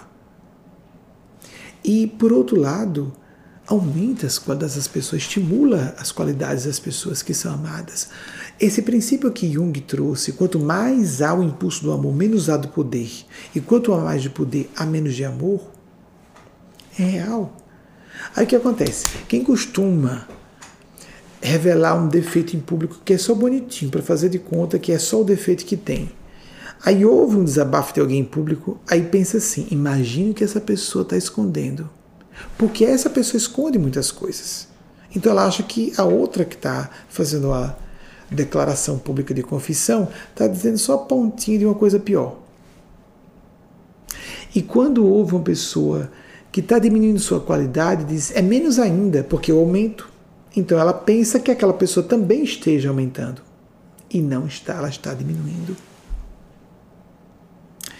Por isso há tantas injustiças, há tanta ingratidão, principalmente com pessoas que estão à frente da média evolutiva. Muito comumente, muito comumente. Albert Einstein, por exemplo, uma vez foi indagado para falar sobre a frente da média no sentido intelectual, sobre por que ele achava de ter, aos 16 anos, perdão, ter sido a pessoa que formulou a teoria da relatividade numa época em que só ele e o rival dele, que discordava, compreendiam, segundo falavam os grandes jornais da Europa e dos Estados Unidos. A resposta de Albert Einstein foi: Acho que por uma questão de retardo. Vejam como ele explicou isso. As pessoas costumam criar suas concepções de espaço e tempo por volta de dois ou três anos de idade. E eu só fui fazer um esforço de conceber o que é espaço e tempo por 16. É natural que uma pessoa de 16 anos possa fazer mais do que uma pessoa de 2 ou 3 anos. Algumas pessoas talvez tenham acreditado que ele realmente era retardado, não é? É um pouco difícil achar isso de Albert Einstein, mas quando falamos de sentimentos, é mais fácil nós sermos bastante blasfemos e, sobremaneira, quando nós cometemos aquilo que Jesus chamou de pecado sem perdão, blasfêmia sem perdão. Um dos evangelistas que fala sobre isso é Marcos, capítulo 3. Mateus também fala de forma mais dura. Quando a gente diz que alguém que está sendo inspirado por um Santo Espírito está movido por um mau espírito, Jesus disse que é uma blasfêmia ou um pecado sem perdão, porque isso foi dito sobre ele. Alguém inspirado por um Santo Espírito ou pelo próprio Espírito Santo de Deus e que é dito como sendo influenciado por uma força do mal, porque ele próprio, imaginem, lembremos, está nos evangelhos, o próprio Jesus foi condenado como sendo aquele que estava agindo em nome do príncipe das trevas. Está nos evangelhos. Leiam o capítulo 3 de Marcos.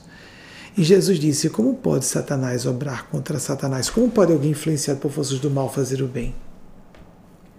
Pelos seus frutos os conhecereis não pode provir bom fruto de árvore má, nem mau fruto de árvore boa. Fiquemos mais atentos, sejamos mais maduros e maduras. Há pessoas que são até inteligentes e instruídas, mas quando entra pedra de toque do capricho pessoal, em vez de elas ficarem agradecidas por uma repreensão que as ajuda a saírem de uma situação de ridículo público, elas se voltam contra quem as avisou em psicologia, em psicologia profunda isso é chamado de matar o mensageiro da sombra. Então ela fica cercada só de pessoas hipócritas e falsas que vão elogiá-la, adulá-la, enquanto ela está passando ridícula ou pior, de uma pessoa mau caráter, ou pior, de psicopata, e as evidências começam a aparecer para muita gente que não vai dizer nada a essas pessoas. Porque nós temos muito poucos amigos e amigas dispostos, dispostas a nos dizerem o que ninguém diz. A não ser quando chegarmos ao outro lado, tivermos que facear os nossos guias espirituais e as consequências kármicas inexoráveis, porque a lei de retorno, como a lei da gravidade, não espera que nós concordemos com ela. Não espera. E nós não vamos fazer a cabeça dessas pessoas. Elas vão continuar teimosas. Ah, isso acontece não. O que esse cara está falando aí é só para dizer que está com a razão. Não adianta. Tranquilize sua consciência, seu coração. Quando um ente querido surta, já vinha surtando há mais tempo, não é de agora não. Não é de agora não. Jesus disse que quando chegasse a um lar, colocaria três pessoas contra duas e duas contra três. O Brasil, não sei se ainda dessa era política, os Estados Unidos, no período presidencial anterior, os dois países racharam-se ao meio porque alguns assuntos indiscutíveis, emblemáticos, em que não cabe dizer concordo ou não, tem justificativa ou não, não se trata de maniqueísmo paradoxalmente, não é um reducionismo maniqueísta. Tem um momento em que nós não podemos compactuar com o mal.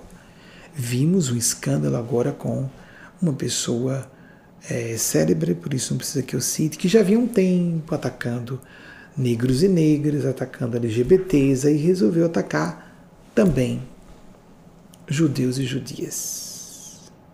Um movimento político poderoso, graças a Deus, e que o movimento negro deveria reproduzir esse nível de eficiência no movimento político, o movimento feminista, o movimento LGBT deveriam reproduzir. Quando eu soube, caramba, isso só não vai dar em cadeia, porque no Brasil às vezes as coisas dão em pizza. Só que fiquei. Não, a gente não festeja, não celebra que uma pessoa sofra. Mas é muito bom que haja esse movimento que há no Brasil. Nós não podemos ser tolerantes com o comportamento intolerante. O tal do paradoxo da tolerância. Nós não podemos pactuar com forças do mal, com genocídio. Alguém não pode dizer, por exemplo, para simplificar, não, é uma questão de liberdade, eu gosto de matar pessoas. Você pode matar, mas vai ter que arcar com as consequências. O povo judeu sofreu, sofreu o holocausto nazista.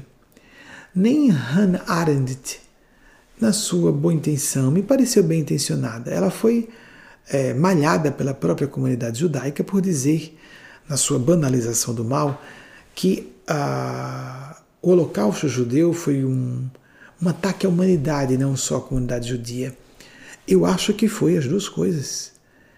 Não só contra a humanidade, mas contra uma raça, uma etnia, sim. E está certíssimo. A questão é que o movimento de militância em defesa dos direitos da comunidade judia é internacional e poderoso, como devem ser todos os movimentos de defesa de minorias. E todos nós pertencemos a minorias, de uma forma ou de outra. Talvez não das mais óbvias, legendárias. No Brasil tudo acontece. Tem um dirigente de movimento negro que é racista ao nível do delírio. Há situações emblemáticas que deixam claro que uma pessoa está errada, completamente errada. As pessoas estão nos extremos entre a psicopatia e a compaixão dos santos e das santas mas os percentuais do quanto temos do bem ou do mal nos tornam muitos da, dos contingentes populacionais da Terra numa faixa intermediária que nos permite tanto nos converter ao bem quando estamos mais debaixo de prevalência do mal, como o contrário, estarmos debaixo do bem e escolhermos o caminho do ego, do capricho, do mal. Há consequências para isso, a pessoa sai debaixo de uma proteção especial. Sair da proteção do bem. Não, mas eu não acho que sair não. Não importa o que você ache. Escolher sair da proteção do bem, das forças constituídas, das embaixadas celestes constituídas. Você está certa, você está certo disso. Às vezes a pessoa está, às vezes não. Às vezes sente um alívio e diz que está com a consciência em paz. Alívio de conflito. A pessoa acha que é consciência em paz porque às vezes não tem acesso à própria consciência, se é que tem, porque pode ser psicopática. De 1 a 3% das populações são de pessoas psicopatas. Nós convivemos com essas pessoas.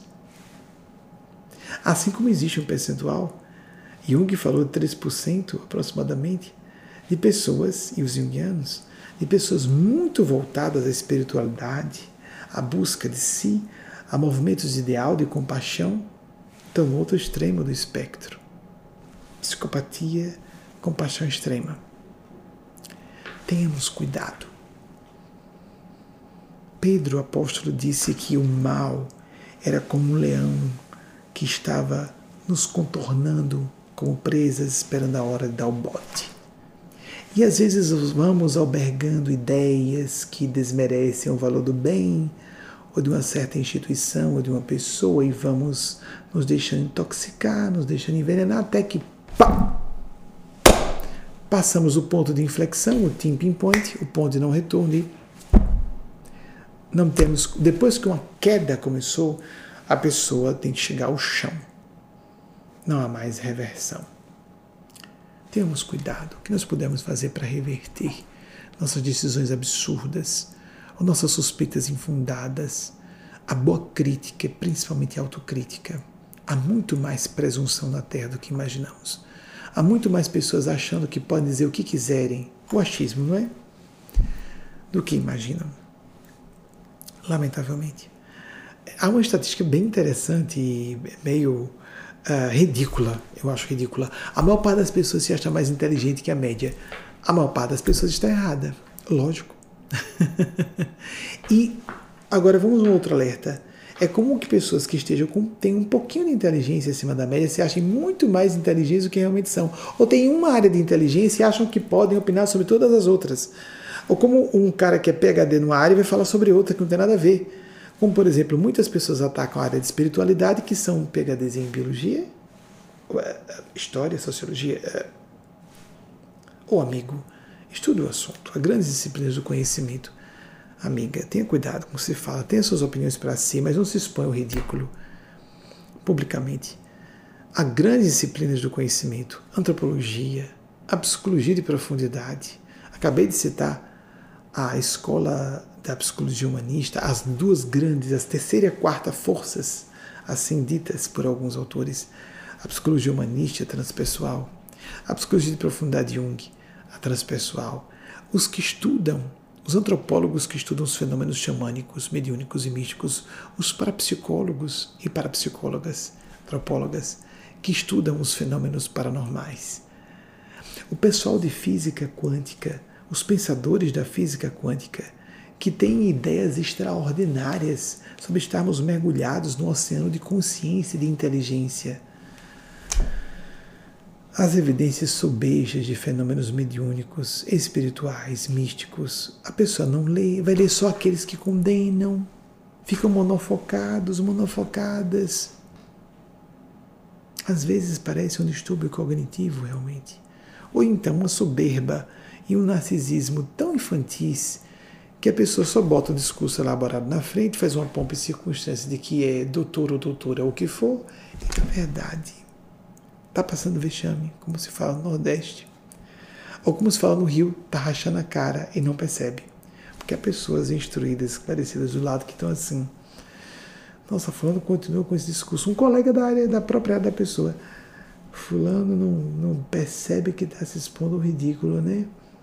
Mas não vai dizer essa pessoa. Vai não, vai não. Porque não fala como eu falo. Não, não fala. Não fala. E a pessoa fica acumulando karmas, induzindo pessoas ao suicídio. Eu acho que o ateísmo é um direito público, amigas e amigos. Estamos numa sociedade livre. Mas a militância, aguerrida. Por exemplo, há uma classe que parece que se sente acima de todo mundo. Uma dessas, não é? É claro que nem todos são, mas é muito comum que humoristas se julguem acima de todo mundo. Não sei porquê. Mas aí fica essa zombaria com coisas sagradas. Tínhamos cuidado, nem todos, os nem todos os humoristas fazem isso. Eu não vejo humoristas zombando de outros humoristas normalmente. Porque parece que é uma classe à parte acima de todo mundo. Por quê? São beneméritos da humanidade, estão salvando o mundo Existem humoristas que fazem o uso da sátira e isso é fantástico. Alertam sociopoliticamente as pessoas.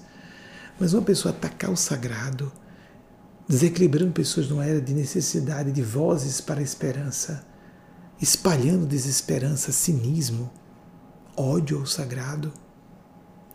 Ah, leia a Bíblia. Claro que a Bíblia tem que ser interpretada. Não é assim que nós criamos convicções de fé e de espiritualidade. Temos que ler muito. Não é só ler. Para ler a Bíblia com entendimento, a pessoa tem que ser muito culta, senão ela vai ficar fundamentalista. Senão ela vai ficar desrespeitosa com o próprio texto sagrado. Está na própria Bíblia. No Novo Testamento, Paulo dizendo: a letra mata. A letra, no próprio texto, mata. O espírito vivifica. A pessoa, o espírito tem um sentido de inteligência também. Temos que interpretar tudo. Notícia, um artigo de um noticiário hoje tem que ser interpretado. Imaginemos um texto antigo, só para ficarmos um tópico. Vamos passar para a próxima pergunta. Já é a terceira, não é? Próxima pergunta, por favor. Ângela Luísa Gorza, ou Gorza, Vila Velha, Espírito Santo. De que forma as memórias desta e de outras vidas podem interferir em nossa personalidade sobejamente, Angela, porque todas as vezes que nós estamos é, lastreados em todo um histórico de experiências passadas, inevitavelmente nós refletiremos essa história em nossas decisões. A autocrítica de novo. Veja um físico, eu falei de física, então, um físico norte-americano falou alguma coisa sobre isso exatamente. Richard Feynman. Richard Feynman. 1918, 1988. É, equipe, por favor, pesquise para que vocês façam um slidezinho para chegar. Ele disse: o princípio, primeiro princípio a seguirmos é de não nos fazermos de tolos, não nos enganarmos. E a pessoa mais fácil de nós enganarmos somos nós mesmos. Ele falou na, na terceira pessoa, que é bem americano, né? A pessoa mais fácil de você enganar, de fazer de tolo, é você mesmo. Porque nós somos tendenciosos a nosso respeito. Há pessoas que têm a tendência à presunção. E há outras ao complexo de inferioridade que tudo atribuem de culpa a si. As mães normalmente têm isso, né? Tudo a culpa é delas.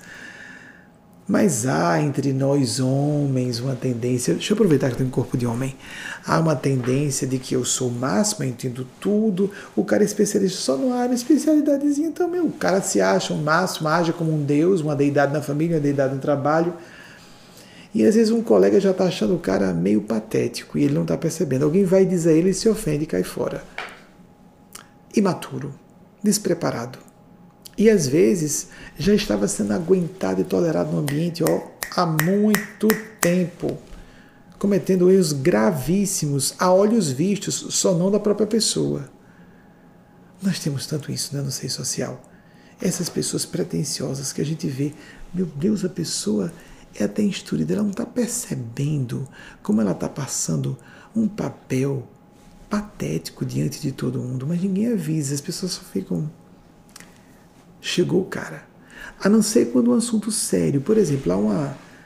Eu posso distorcer alguma coisa, mas é, conceitualmente é isso. Há um ditado alemão que diz: quando um nazista chega numa mesa, já que o tema é esse, de, com 10 pessoas e ninguém, e ninguém se levanta, nós não temos um nazista, temos 11. Certas atitudes são tão absurdas certos posicionamentos políticos ou morais são tão aberrantes que a gente tem que se posicionar com clareza. Blasfêmia, por exemplo, não pode ser tolerada. Genocídio não pode ser tolerado. E com essa época, algumas pessoas se assustaram no Brasil. Alguns direitistas, conservadores, reacionários resolveram defender a celebridade que, ah, eu estava embriagado. Quando a gente está embriagado, apenas diz o que pensa. Um outro político se expôs a esse ridículo dizer é muito jovem, 31 anos, não, não é tão jovem. É maior de idade há 13 anos, sabe muito bem o que está falando. Então, num país que foi nessa época de distopias em que tudo era permitido dizer, inclusive quem foi eleito para a presidência disse que se chegasse ao poder mataria logo, dentro das câmeras, 30 mil pessoas de cara. Não foi muito mais, foram quase um milhão de pessoas durante a Covid, não é? Porque houve uma uma demora muito grande para o movimento de vacinação no Brasil. Nós teríamos salvos, salvo quantas, isso é universal, toda a imprensa fala, toda a imprensa que seja respeitável no país. Quantas centenas de milhares de pessoas seriam salvas da Covid se o processo de vacinação começasse quando poderia ter sido iniciado? Então, nessa época de distopia, alguém resolveu dizer: ah, é, também podemos falar sobre o nazismo. Que beleza, porque então a gente é pego na curva e começa a perceber que daqui a pouco não se vai poder falar contra mulheres, sim, como não se pode falar contra judeus ou a favor do nazismo, nem contra LGBT, sim, não adianta, quer você queira, quer não, nem contra negros ou negras, sim, quer você goste ou não, porque é uma causa só, a humanidade. Zombar de uma pessoa porque está na terceira idade, porque seja obesa, porque seja latina, ou tem um sotaque do Nordeste. Eu já falei sobre o bizarro, não é? De vez em quando eu paro aqui e brinco, é, eu não faço tio Di, né? É porque, gente, é tão primário uma pessoa avaliar o conteúdo do que a gente está falando pela fonética, pela pronúncia. Aí chega aqui nos Estados Unidos ou na Europa e ninguém vai distinguir se a pessoa está eh, com sotaque do Nordeste, do Sudeste do Brasil ou do Sul, só vai perceber, como por exemplo perguntam, já aconteceu comigo algumas vezes, agora recentemente, numa das doses da, vacina contra a Covid, ou a, a pessoa que aplicou a vacina perguntou. Eu estava me desculpando com o sotaque mais carregado, e disse, ah, não tem importância não, porque eu, eu não sei falar espanhol. Ele disse, nós no Brasil falamos português. É o normal, nem sabem que idioma a gente fala no Brasil. E é um país basicamente monoglota. Então chega aqui, se é de São Paulo, se é do Rio, se é do Sul, se é do Sul, Nordeste, do Norte, é tudo brasileiro, é tudo nem brasileiro, latinada. É hispanofônico, é da América Latina. Não faz muita diferença. É preconceito do mesmo jeito. Então é terrível negros e negras serem homofóbicos, mulheres serem racistas, mulheres ou negros serem homofóbicos ou LGBTfóbicos, gays transfóbicos ou trans que são homofóbicos, homofóbicas. Esses delírios. E todas e todos nós, porque todo mundo vai envelhecer, todo mundo vai sofrer a gerontofobia. A pessoa ficou idosa. Ponto. Todo mundo vai sofrer esse preconceito, ser dotado, a não ser que morra antes fisicamente. Ou, oh, amigas, amigos, o preconceito como disse Eugênio Spazia num artigo celebérrimo da nossa instituição, e assim, emblemático, tem marco, marco zero, é um flagelo, é um flagelo anticristo. Vamos passar para um breve intervalo de nove minutos aproximados e retornamos com as pesquisas que nós solicitamos e também com eventualmente mais perguntas de vocês. Vamos ver se eu sou autorizado. Nas últimas ocasiões não, não fui, mas eu, hoje eu acho que nós abriremos. Eu estou com essa impressão, vamos ver se eles confirmam, porque tem a parte intuitiva, que é o contínuo mental que eu tenho com eles, e tem a parte dialogada, de fato, em que eu vou consultar se posso continuar ou não. Nós vamos ter esse breve intervalo para você botar uma aguinha para dentro, uma aguinha para fora, para você trocar um dedo de prosa, como se dizia no passado, com alguém a respeito do que foi dito, à distância ou presencialmente, hoje se pode conversar tão facilmente, né? antigamente telefone, é cara, linha tal. Hoje nós às vezes assistimos uma palestra e conversando com alguém enquanto estamos assistindo a preleção. Então, Vamos ficar por nove minutos a duas notas da jornalista sergipana Thais Bezerra transformadas em vídeo, em seguida mais cinco minutos de intervalo para que você tenha esse intervalo de alguns minutos para repousar e voltar a esse nosso único encontro da semana para o grande público é esse. Nós pulamos até a semana passada, né? excepcionalmente por causa desse trânsito, fui chamado às pressas para vir para cá. Não fomos os únicos para que é, façamos o que pudermos e você pode, com as suas preces, com as suas boas intenções, fazer o melhor pela paz da Terra. Voltamos já já. Aqui no horário de Washington DC, 20 e 29, equivalente a Brasília, 22 e 29, Londres e Lisboa, 1 e 29, Vancouver, 17 e 29 ainda. que maravilha tá a equipe atenta, né? É, e vejam que eu falei sobre o rapaz, você estava embriagado, só tem umas bobagens. Eu estou com sono, eu dormi, tive uma privação, agora eu não sinto sono, tive uma privação de sono forte hoje. Eu, eu faço duas fases de sono, porque nós médios ostensivos temos distúrbios de sono desde o nascimento. Eu dormi no meu sono longo, que eu tenho dividido em duas partes para dormir um pouquinho mais, 2 horas e 50 minutos. Estou trabalhando aqui com 2 horas e 50 minutos e várias horas acordado antes de vir fazer essa palestra. Então, ativo. E aí, então, quando a gente está cansado, distraído, bêbado, diz algumas coisas além do que seria correto falar. E é por isso que eu peço ajuda aqui para pesquisar e é ao vivo, não tem como editar. Eu prefiro assim, sempre fiz assim. E eu e disse, amigos, amigas, eu me lembro até, quando falaram que quando chegou no, no, no intervalo, a equipe passa, o que tem um grupo de pessoas inteiro me vigiando. Eu disse Bento XVI no lugar do Papa Francisco. Isso é o que se chama psicologia de ato falho, que é mais propício quando a gente está cansado ou estressado. Ah, foi distração. Por que, que eu me distraí disse aquilo? Nessa semana eu estava falando com uma amiga de como eu admiro a atitude de Bento XVI de reproduzir algo que só aconteceu, pelo que eu me recordo, no século XVI, se é fácil pesquisar na internet, de renunciar ao papado estando encarnado e chamar um novo concílio para que é, uma, uma nova conclave para que se estabeleça, acho que é essa a palavra, um, a eleição de um novo papa. E eu fiz referência a julgar que estava fazendo o seu melhor Papa Francisco. E citei Papa Bento XVI. Eu disse a essa amiga essa semana: o Papa Bento XVI ganhou meu respeito no momento em que ele reconheceu que não poderia manter a liderança da Igreja Católica e convidou um movimento novo chamando arcebispos e cardeais, na verdade são os cardeais do mundo inteiro que se reúnem para um conclave. Eu acho que é conclave a expressão que se utiliza na Igreja Católica. Eu não sou especialista em Igreja Católica, estive no meio católico sem grande aprofundamento da doutrina católica. E agora isso é atrapalhação mesmo? Que bom que eu comecei destacando bem que todos os erros fossem atribuíveis a mim. Biden e Putin se reuniram na manhã de ontem, quando disse 11 horas era da manhã, à noite, às 7 horas da noite de lá, de Moscou, 11 da manhã daqui. Então, Ben XVI e, e o Papa Francisco, o Papa, um honorário e um que está titular ativo, é, aproximadamente sentido, os dois merecem o meu respeito. E o B16 exatamente por ter renunciado ao papado, porque, pelo que eu saiba, na história da Igreja Católica, a última vez que isso aconteceu foi no século XVI, dois papas vivos simultaneamente, no mesmo período de tempo. Sei porque o papado costuma ser vitalício. Então, essa correção que aqui me passou, para pedacinho de papel chegou aqui agora, chega, não tem importância.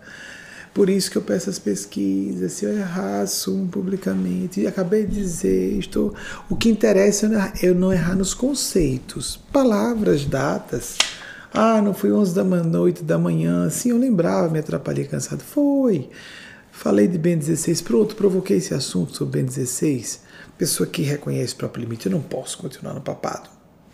Passa para um homem com mais coragem de enfrentar as confusões até no banco do Vaticano que estava acontecendo, não é? Você se recorda do início do papado, papa, do, do, do Papa Francisco, que até questões no banco do Vaticano ele foi resolver? Um homem corajosíssimo, primeiro Papa da América Latina, quase tínhamos um Papa brasileiro, não é?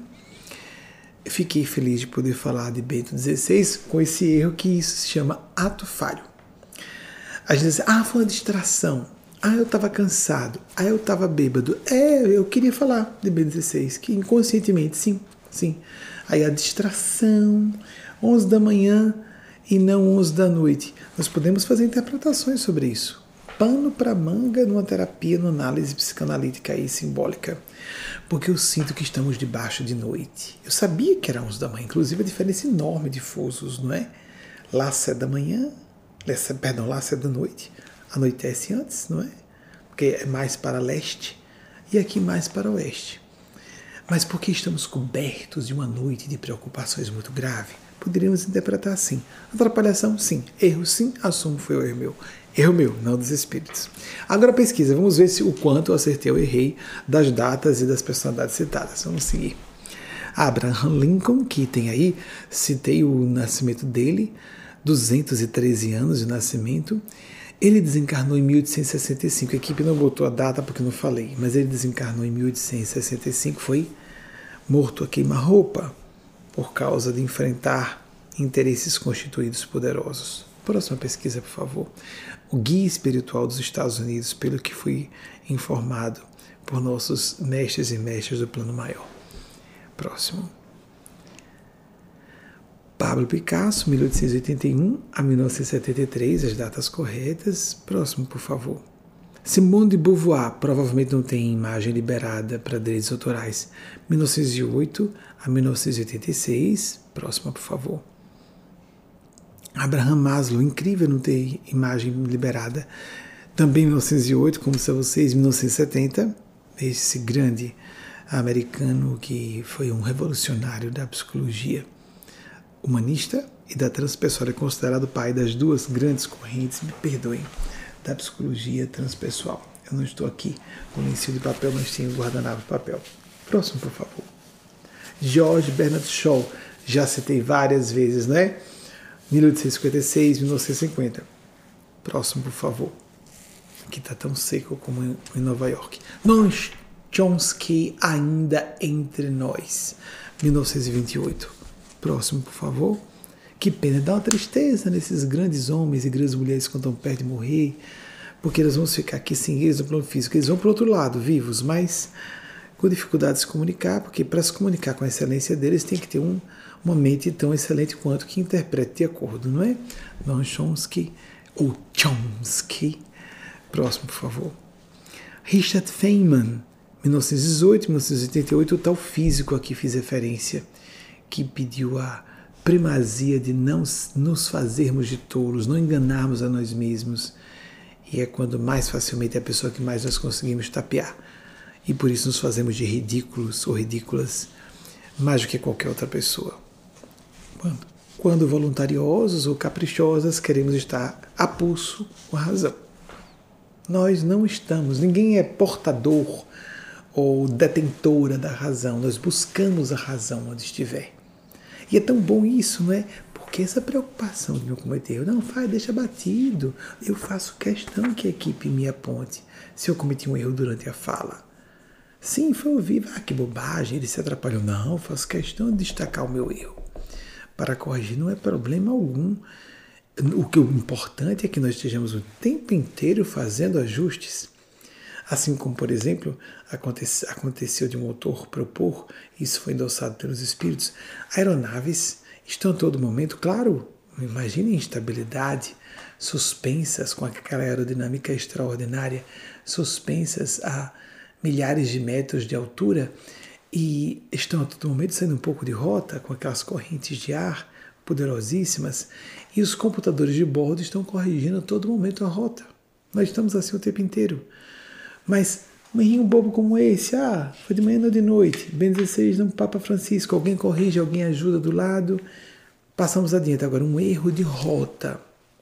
A pessoa que não admite errar de jeito nenhum, ela continua num erro de um grau aqui, que lá adiante são quilômetros de diferença.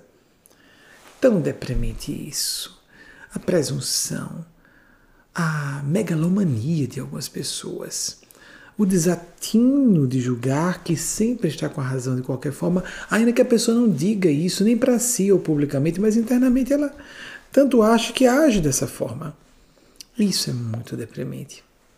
Acho interessante, entretanto, quando pensamos na nossa pecaminosidade, e aí se fala sobre é, ah, você tem que visualizar. Eu gosto muito dessas frases é, norte-americanas. Eu gosto de alguns autores que ficam tudo é positivo. Oh, você, bravo coração, brava alma, que coisa linda. E você é mais bonita, alma nobre do que você pensa. Eu, nossa, eu queria tanto acreditar nisso. Lucidez moral é a gente enxergar os pontos fracos com clareza nossos e os pontos fortes também com lucidez, humildade mesmo, não sei exatamente do que se trata, lucidez, para que possamos melhorar nos pontos fracos, para que possamos reforçar os pontos fortes e fazermos uma gerência de nossas existências da maneira mais judiciosa possível. Então, aí alguém pode dizer, os espíritos poderiam evitar que eu cometesse erros? Que bobagem! Claro que não, eu estou na condição humana, as vicissitudes humanas são normais. Uma vez Chico Xavier estava recebendo a psicografia e trocou um Valda por Vanda ou Vanda por Valda. Todos os dados estavam certos. A pessoa foi falar com o Chico Xavier que recebeu a mensagem psicografada de um ente querido que era ou Vanda ou Valda. Eu não me recordo qual dos nomes era o certo. Trocando uma consoante apenas, um L por um N ou um N por um L. Só isso. Chico, todos os dados estão certos mas não é Wanda, não é Valda. Ou então o contrário, não é Valda, não é Wanda. Aí ele traga uma borracha, isso se chama falha de filtragem mediúnica. Conheço muitos médicos que abandonaram o trabalho mediúnico por causa disso. A gente apaga, corrige e põe certo.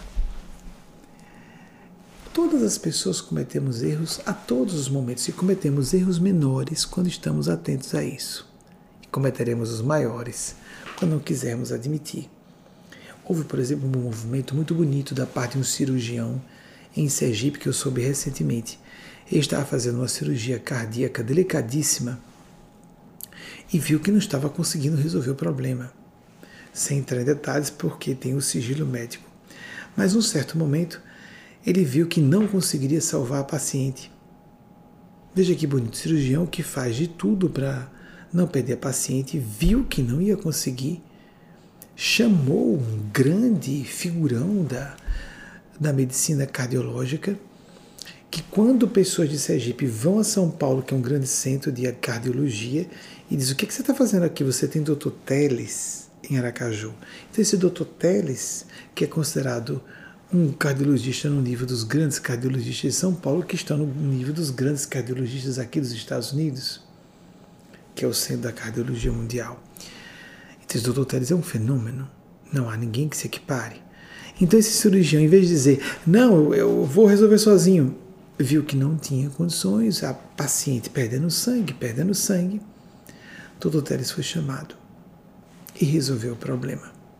Mas vejam a lucidez a humildade, a responsabilidade e consciência desse cirurgião chamou o outro que julgava superior para resolver o problema que ele tinha, não estava conseguindo resolver. Isso é tão correto, amigos, amigas, tão lúcido, tão consciente. Ainda que haja comprometimentos na. Ah, ouvi dizer que ele teve que chamar Teles. Qual o problema? Foi responsável? foi conceito, mostrou-se um sacerdote da medicina. Não está ali só para aparecer com prestígio de ser médico ou para ganhar o valor da cirurgia, ainda que perca o paciente. Não é? Prestemos atenção a isso. Em grandes medidas, como esse movimento que foi dramático e honroso, na minha opinião, da parte do cirurgião que chamou. Até a atitude, atitudes mais simples, essa bobagemzinha que eu fiz aqui. Mas tem pessoas que dizem, deixa passar batido, deixa passar batido, é bobagem. Não chama atenção não para o fato de você ter errado. Não, eu quero chamar atenção para corrigir um público. Perceber a própria pecaminosidade. O Santo Agostinho, assim chamado pela Igreja Católica, de forma neutra chamemos de Agostinho, bispo de Pona, que viveu entre 354 e 430. Será que a gente tem que fazer slide de. Ah, ficou aqui Richard Feynman. Tá no ar, não, né? Você tira, Vaguinho. Uh, ah, já tem. 1865, então a data está certa de Abraham Lincoln, o decesso carnal dele. Baleado a queima-roupa. Ah, também temos mais. A primeira aparição de Maria Cristina subiu foi de fato 11 de fevereiro de 1858. Tem mais algum evento que eu falei?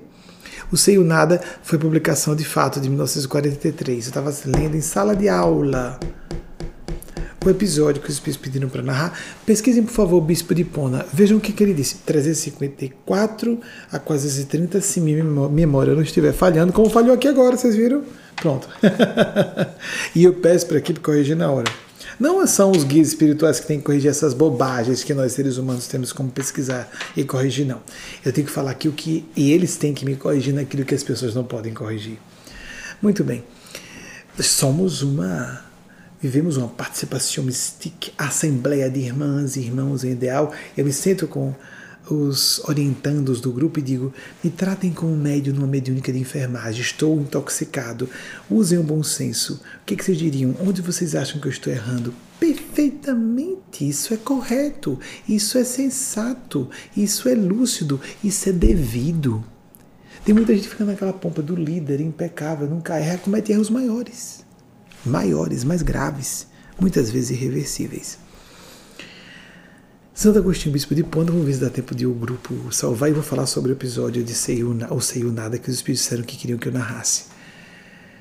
É aqui para vocês, é um episódio autobiográfico. Eu peço desculpas, é meio. parece desairoso né, falar de si, mas é uma experiência importante que serve para outras pessoas que passem por alguma situação semelhante de constrangimento, de enfrentamento de autoridades, de autoridades desrespeitosas.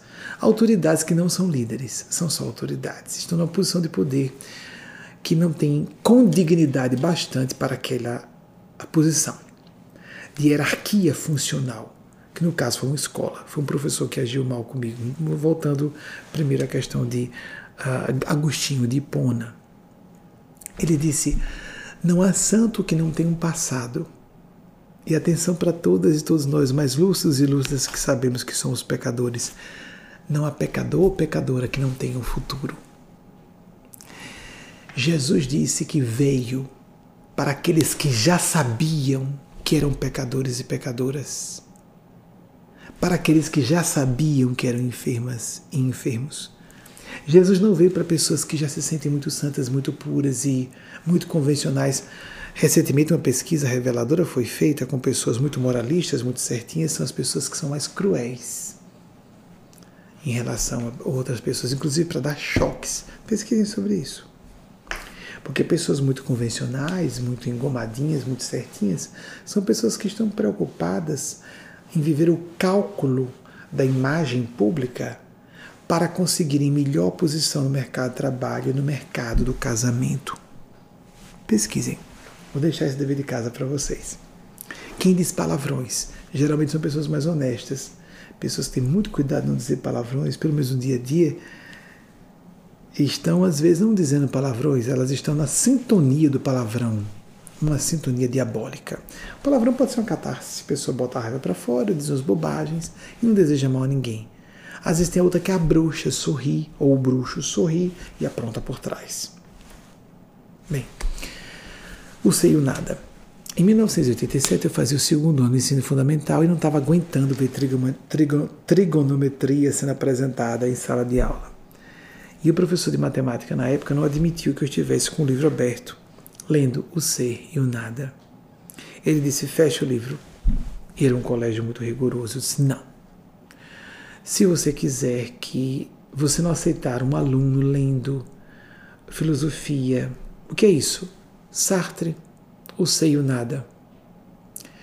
Você vai fechar o livro. Eu disse, não, você pode dizer que eu saia da sua sala de aula. Você tem direito e poder para determinar que vá para a secretaria do colégio, punido porque não estava assistindo sua aula e deveria descer para a secretaria. E o professor insistiu: fecha o livro. Não. Ele chegou a pegar e eu abri de volta. Não meta a mão no meu livro. Se você, vou repetir, o seu poder chega até esse limite. Você pode me pôr para fora da sala de aula, eu não vou assistir sua aula. E você, como professor, tem direito de me botar para fora da sala. Mas sobre eu ler ou não agora, ou sei o nada, ou assistir a sua aula ou não, você não tem poder para isso. Esse cara ficou num bate-boca de alguns minutos, ficou voltando, e eu continuei enterrado lendo sem o nada. Na mesma época, uma amiga, uma, hoje ela é bibliotecária em São Paulo, foi a última notícia que eu tive dela.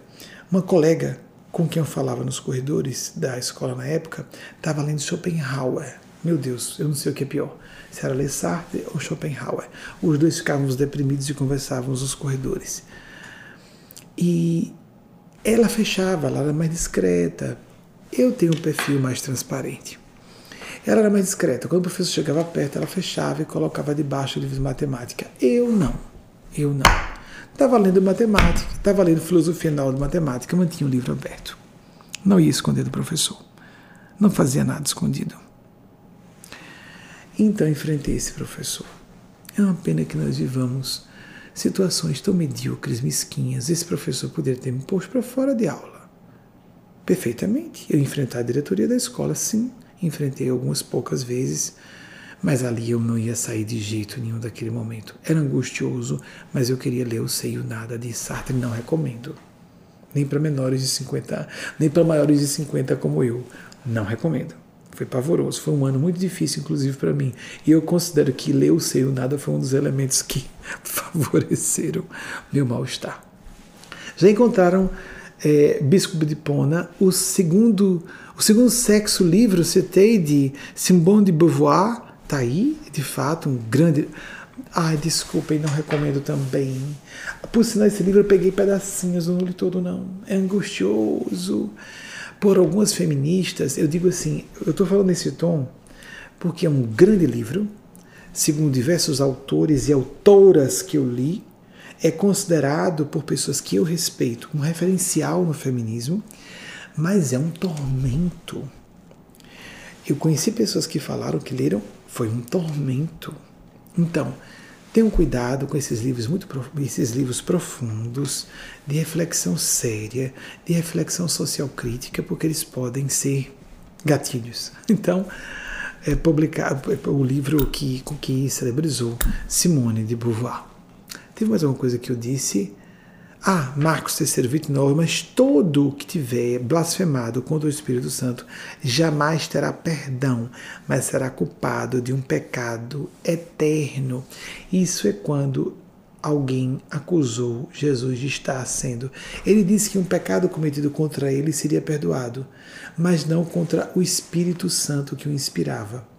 Quem estivesse sendo inspirado por um Espírito Santo e naquele momento disserem é o demônio, cuidado quando vocês falarem sobre Maria Cristo.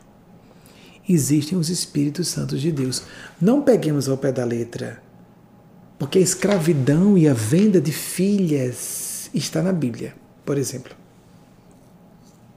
Não peguemos ao pé da letra que isso não é o respeito à Bíblia.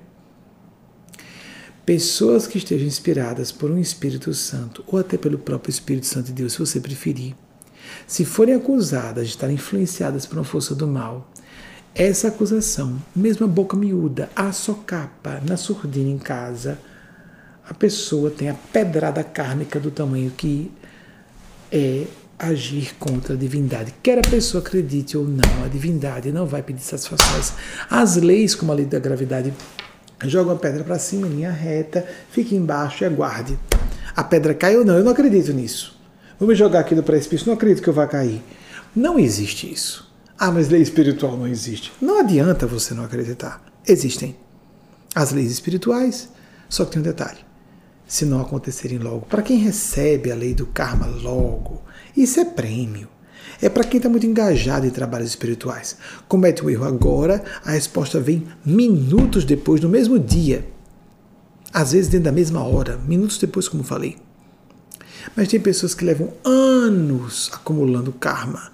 Adolf Hitler deixa a condição de Führer em 1933 até a invasão da Polônia em 1 de setembro de 1939, continua acumulando karma até seu suicídio. Oito dias apenas antes da, do, do armistício de 8 de maio de 1945, o tal do dia da vitória da o, o dia da vitória da Segunda Guerra na Europa, ele continuou agindo. Imaginem o karma desse homem. Não sejamos simplistas. Mas por que Deus permite que essa pessoa esteja fazendo isso? Por que as pessoas se permitem? Eu citei Simone de Beauvoir. Os opressores têm a conivência dos oprimidos e oprimidas. Deus permite para ver se a gente acorda. É tão fácil compreender isso. Por que as pessoas se atrapalham com reducionismos tolos? primários, com sofismas, com falácias às vezes. É tão fácil compreender. Mais alguma pesquisa? Eu pedi Bispo de Pona. Será que está pronto? Santo Agostinho, Bispo de Pona. É, 354 a 430. Pronto, as datas estão certas. Eu citei mais alguma coisa? Não, né? A uma potência econômica de, desde 1800 os Estados Unidos haviam ultrapassado o Império Britânico como a economia mais produtiva do mundo. Não imaginava que vocês fossem pesquisar isso. Obrigado. Realmente está aí a data. 1890. Esse país é a maior potência econômica do mundo desde 1890, portanto, há 132 anos. Em termos culturais, imbatível há muito tempo, porque o Império Americano os impérios se sucedem por serem menos venais, menos é, prejudiciais aos que sofrem seu império. É assim no suceder da história. Eu partilho da sua opinião, uma opinião. Amigas, amigos, caminhando para o encerramento, eu acredito que não devamos mais, já estamos com uma hora avançada, tenho a concordância, consultei os bons amigos espirituais, para quem quiser acreditar quem julgar que estou falando sozinho, o que, é que eu posso fazer? Amigas e amigos, existem opiniões. Tem gente que acha que só pode falar com Jesus porque a sua doutrina religiosa diz isso. Tem gente que acha que está falando com o subconsciente, é um fragmento do inconsciente, ok. Tem gente que acha que está falando com ET à distância, ET interdimensional, ok. A pessoa acha que tem um implante no cérebro, às vezes tem. É, às vezes o implante não é físico. O que quiser. Tem gente que acha que está falando com espíritos. Não, não são espíritos, são anjos. Não, é o Espírito Santo de Deus, é Nossa Senhora. Não interessa, amigas, amigos.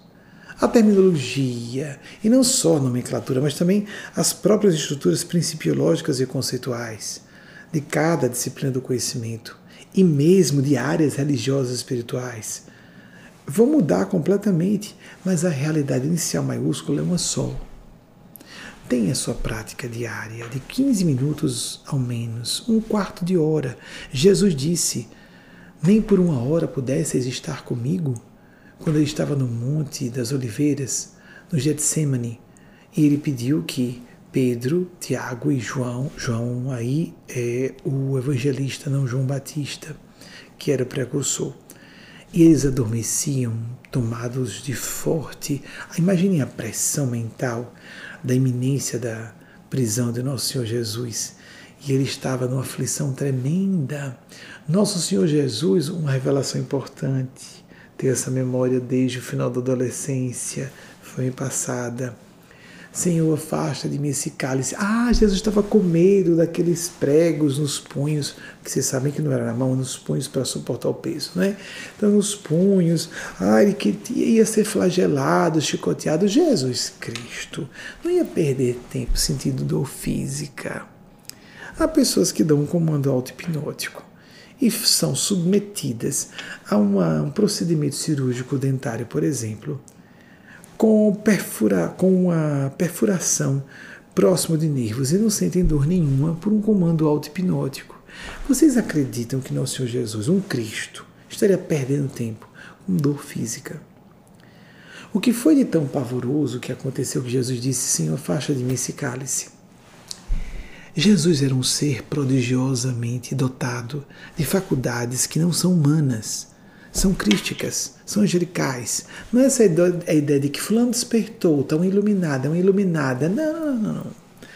Usam-se essas expressões de modo bastante leviano, de modo atabalhoado, sem se ter noção exatamente do que, está, do que se está falando. Jesus tinha uma presciência de do uso equivocado que fariam do nome dele, dos horrores que seriam perpetrados, tanto que ele avisou: haveria falsos cristos e falsos profetas, e que nós nos precatássemos disso. E nós vemos quantos horrores. Jesus, que era um libertador de minorias, cristãos e cristãs perseguem minorias, cristãos fundamentalistas, cristãs fundamentalistas, têm uma pompa e circunstância, levantar a cabeça como os religiosos hipócritas da época de Jesus. Não era o povo judeu. Somos, somos todos e todas nós. Erguendo a cabeça e condenando as minorias que Jesus dizia ter vindo libertar. Quem está contra LGBTs, mulheres, negros ou negras, movimento o movimento de defesa judeus e judias que sofreram os horrores que sofreram no século passado nas mãos do nazismo, de Adolf Hitler e seus asseclas. Meu Deus, de novo, não vou pedir. Disseram, quer a pesquisa de Hitler? Não, não, não. Eu disse a vocês a data de morte dele, 1945, nasceu em 1889. Não interessa, não merece nenhuma homenagem. Que nós nos coloquemos como verdadeiros cristãos e cristãs. Perdão, mesmo que distanciado das pessoas, nos desapegando. Perdão, desapego, fraternidade. Se não formos fraternos, não perdoarmos e não nos desapegarmos, inclusive de vínculos de, é, familiares quando necessário. Jesus disse que aquele que abandonasse mãe, filho, irmãos, irmãs, fazendas, em meu nome não há aquele que não receba cem vezes mais nessa vida e na outra vida, a vida eterna. Jesus foi muito duro a respeito disso. E todos os grandes luminares da humanidade. Nos desapegarmos das convenções, das aparências, do interesse pessoal, colocarmos a consciência à frente do ego, o interesse de um ideal acima do ego e do capricho pessoal.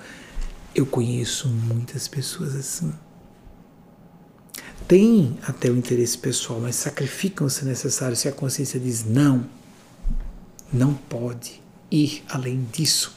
Nem eu posso ir, nem ninguém pode ir depois desse ponto.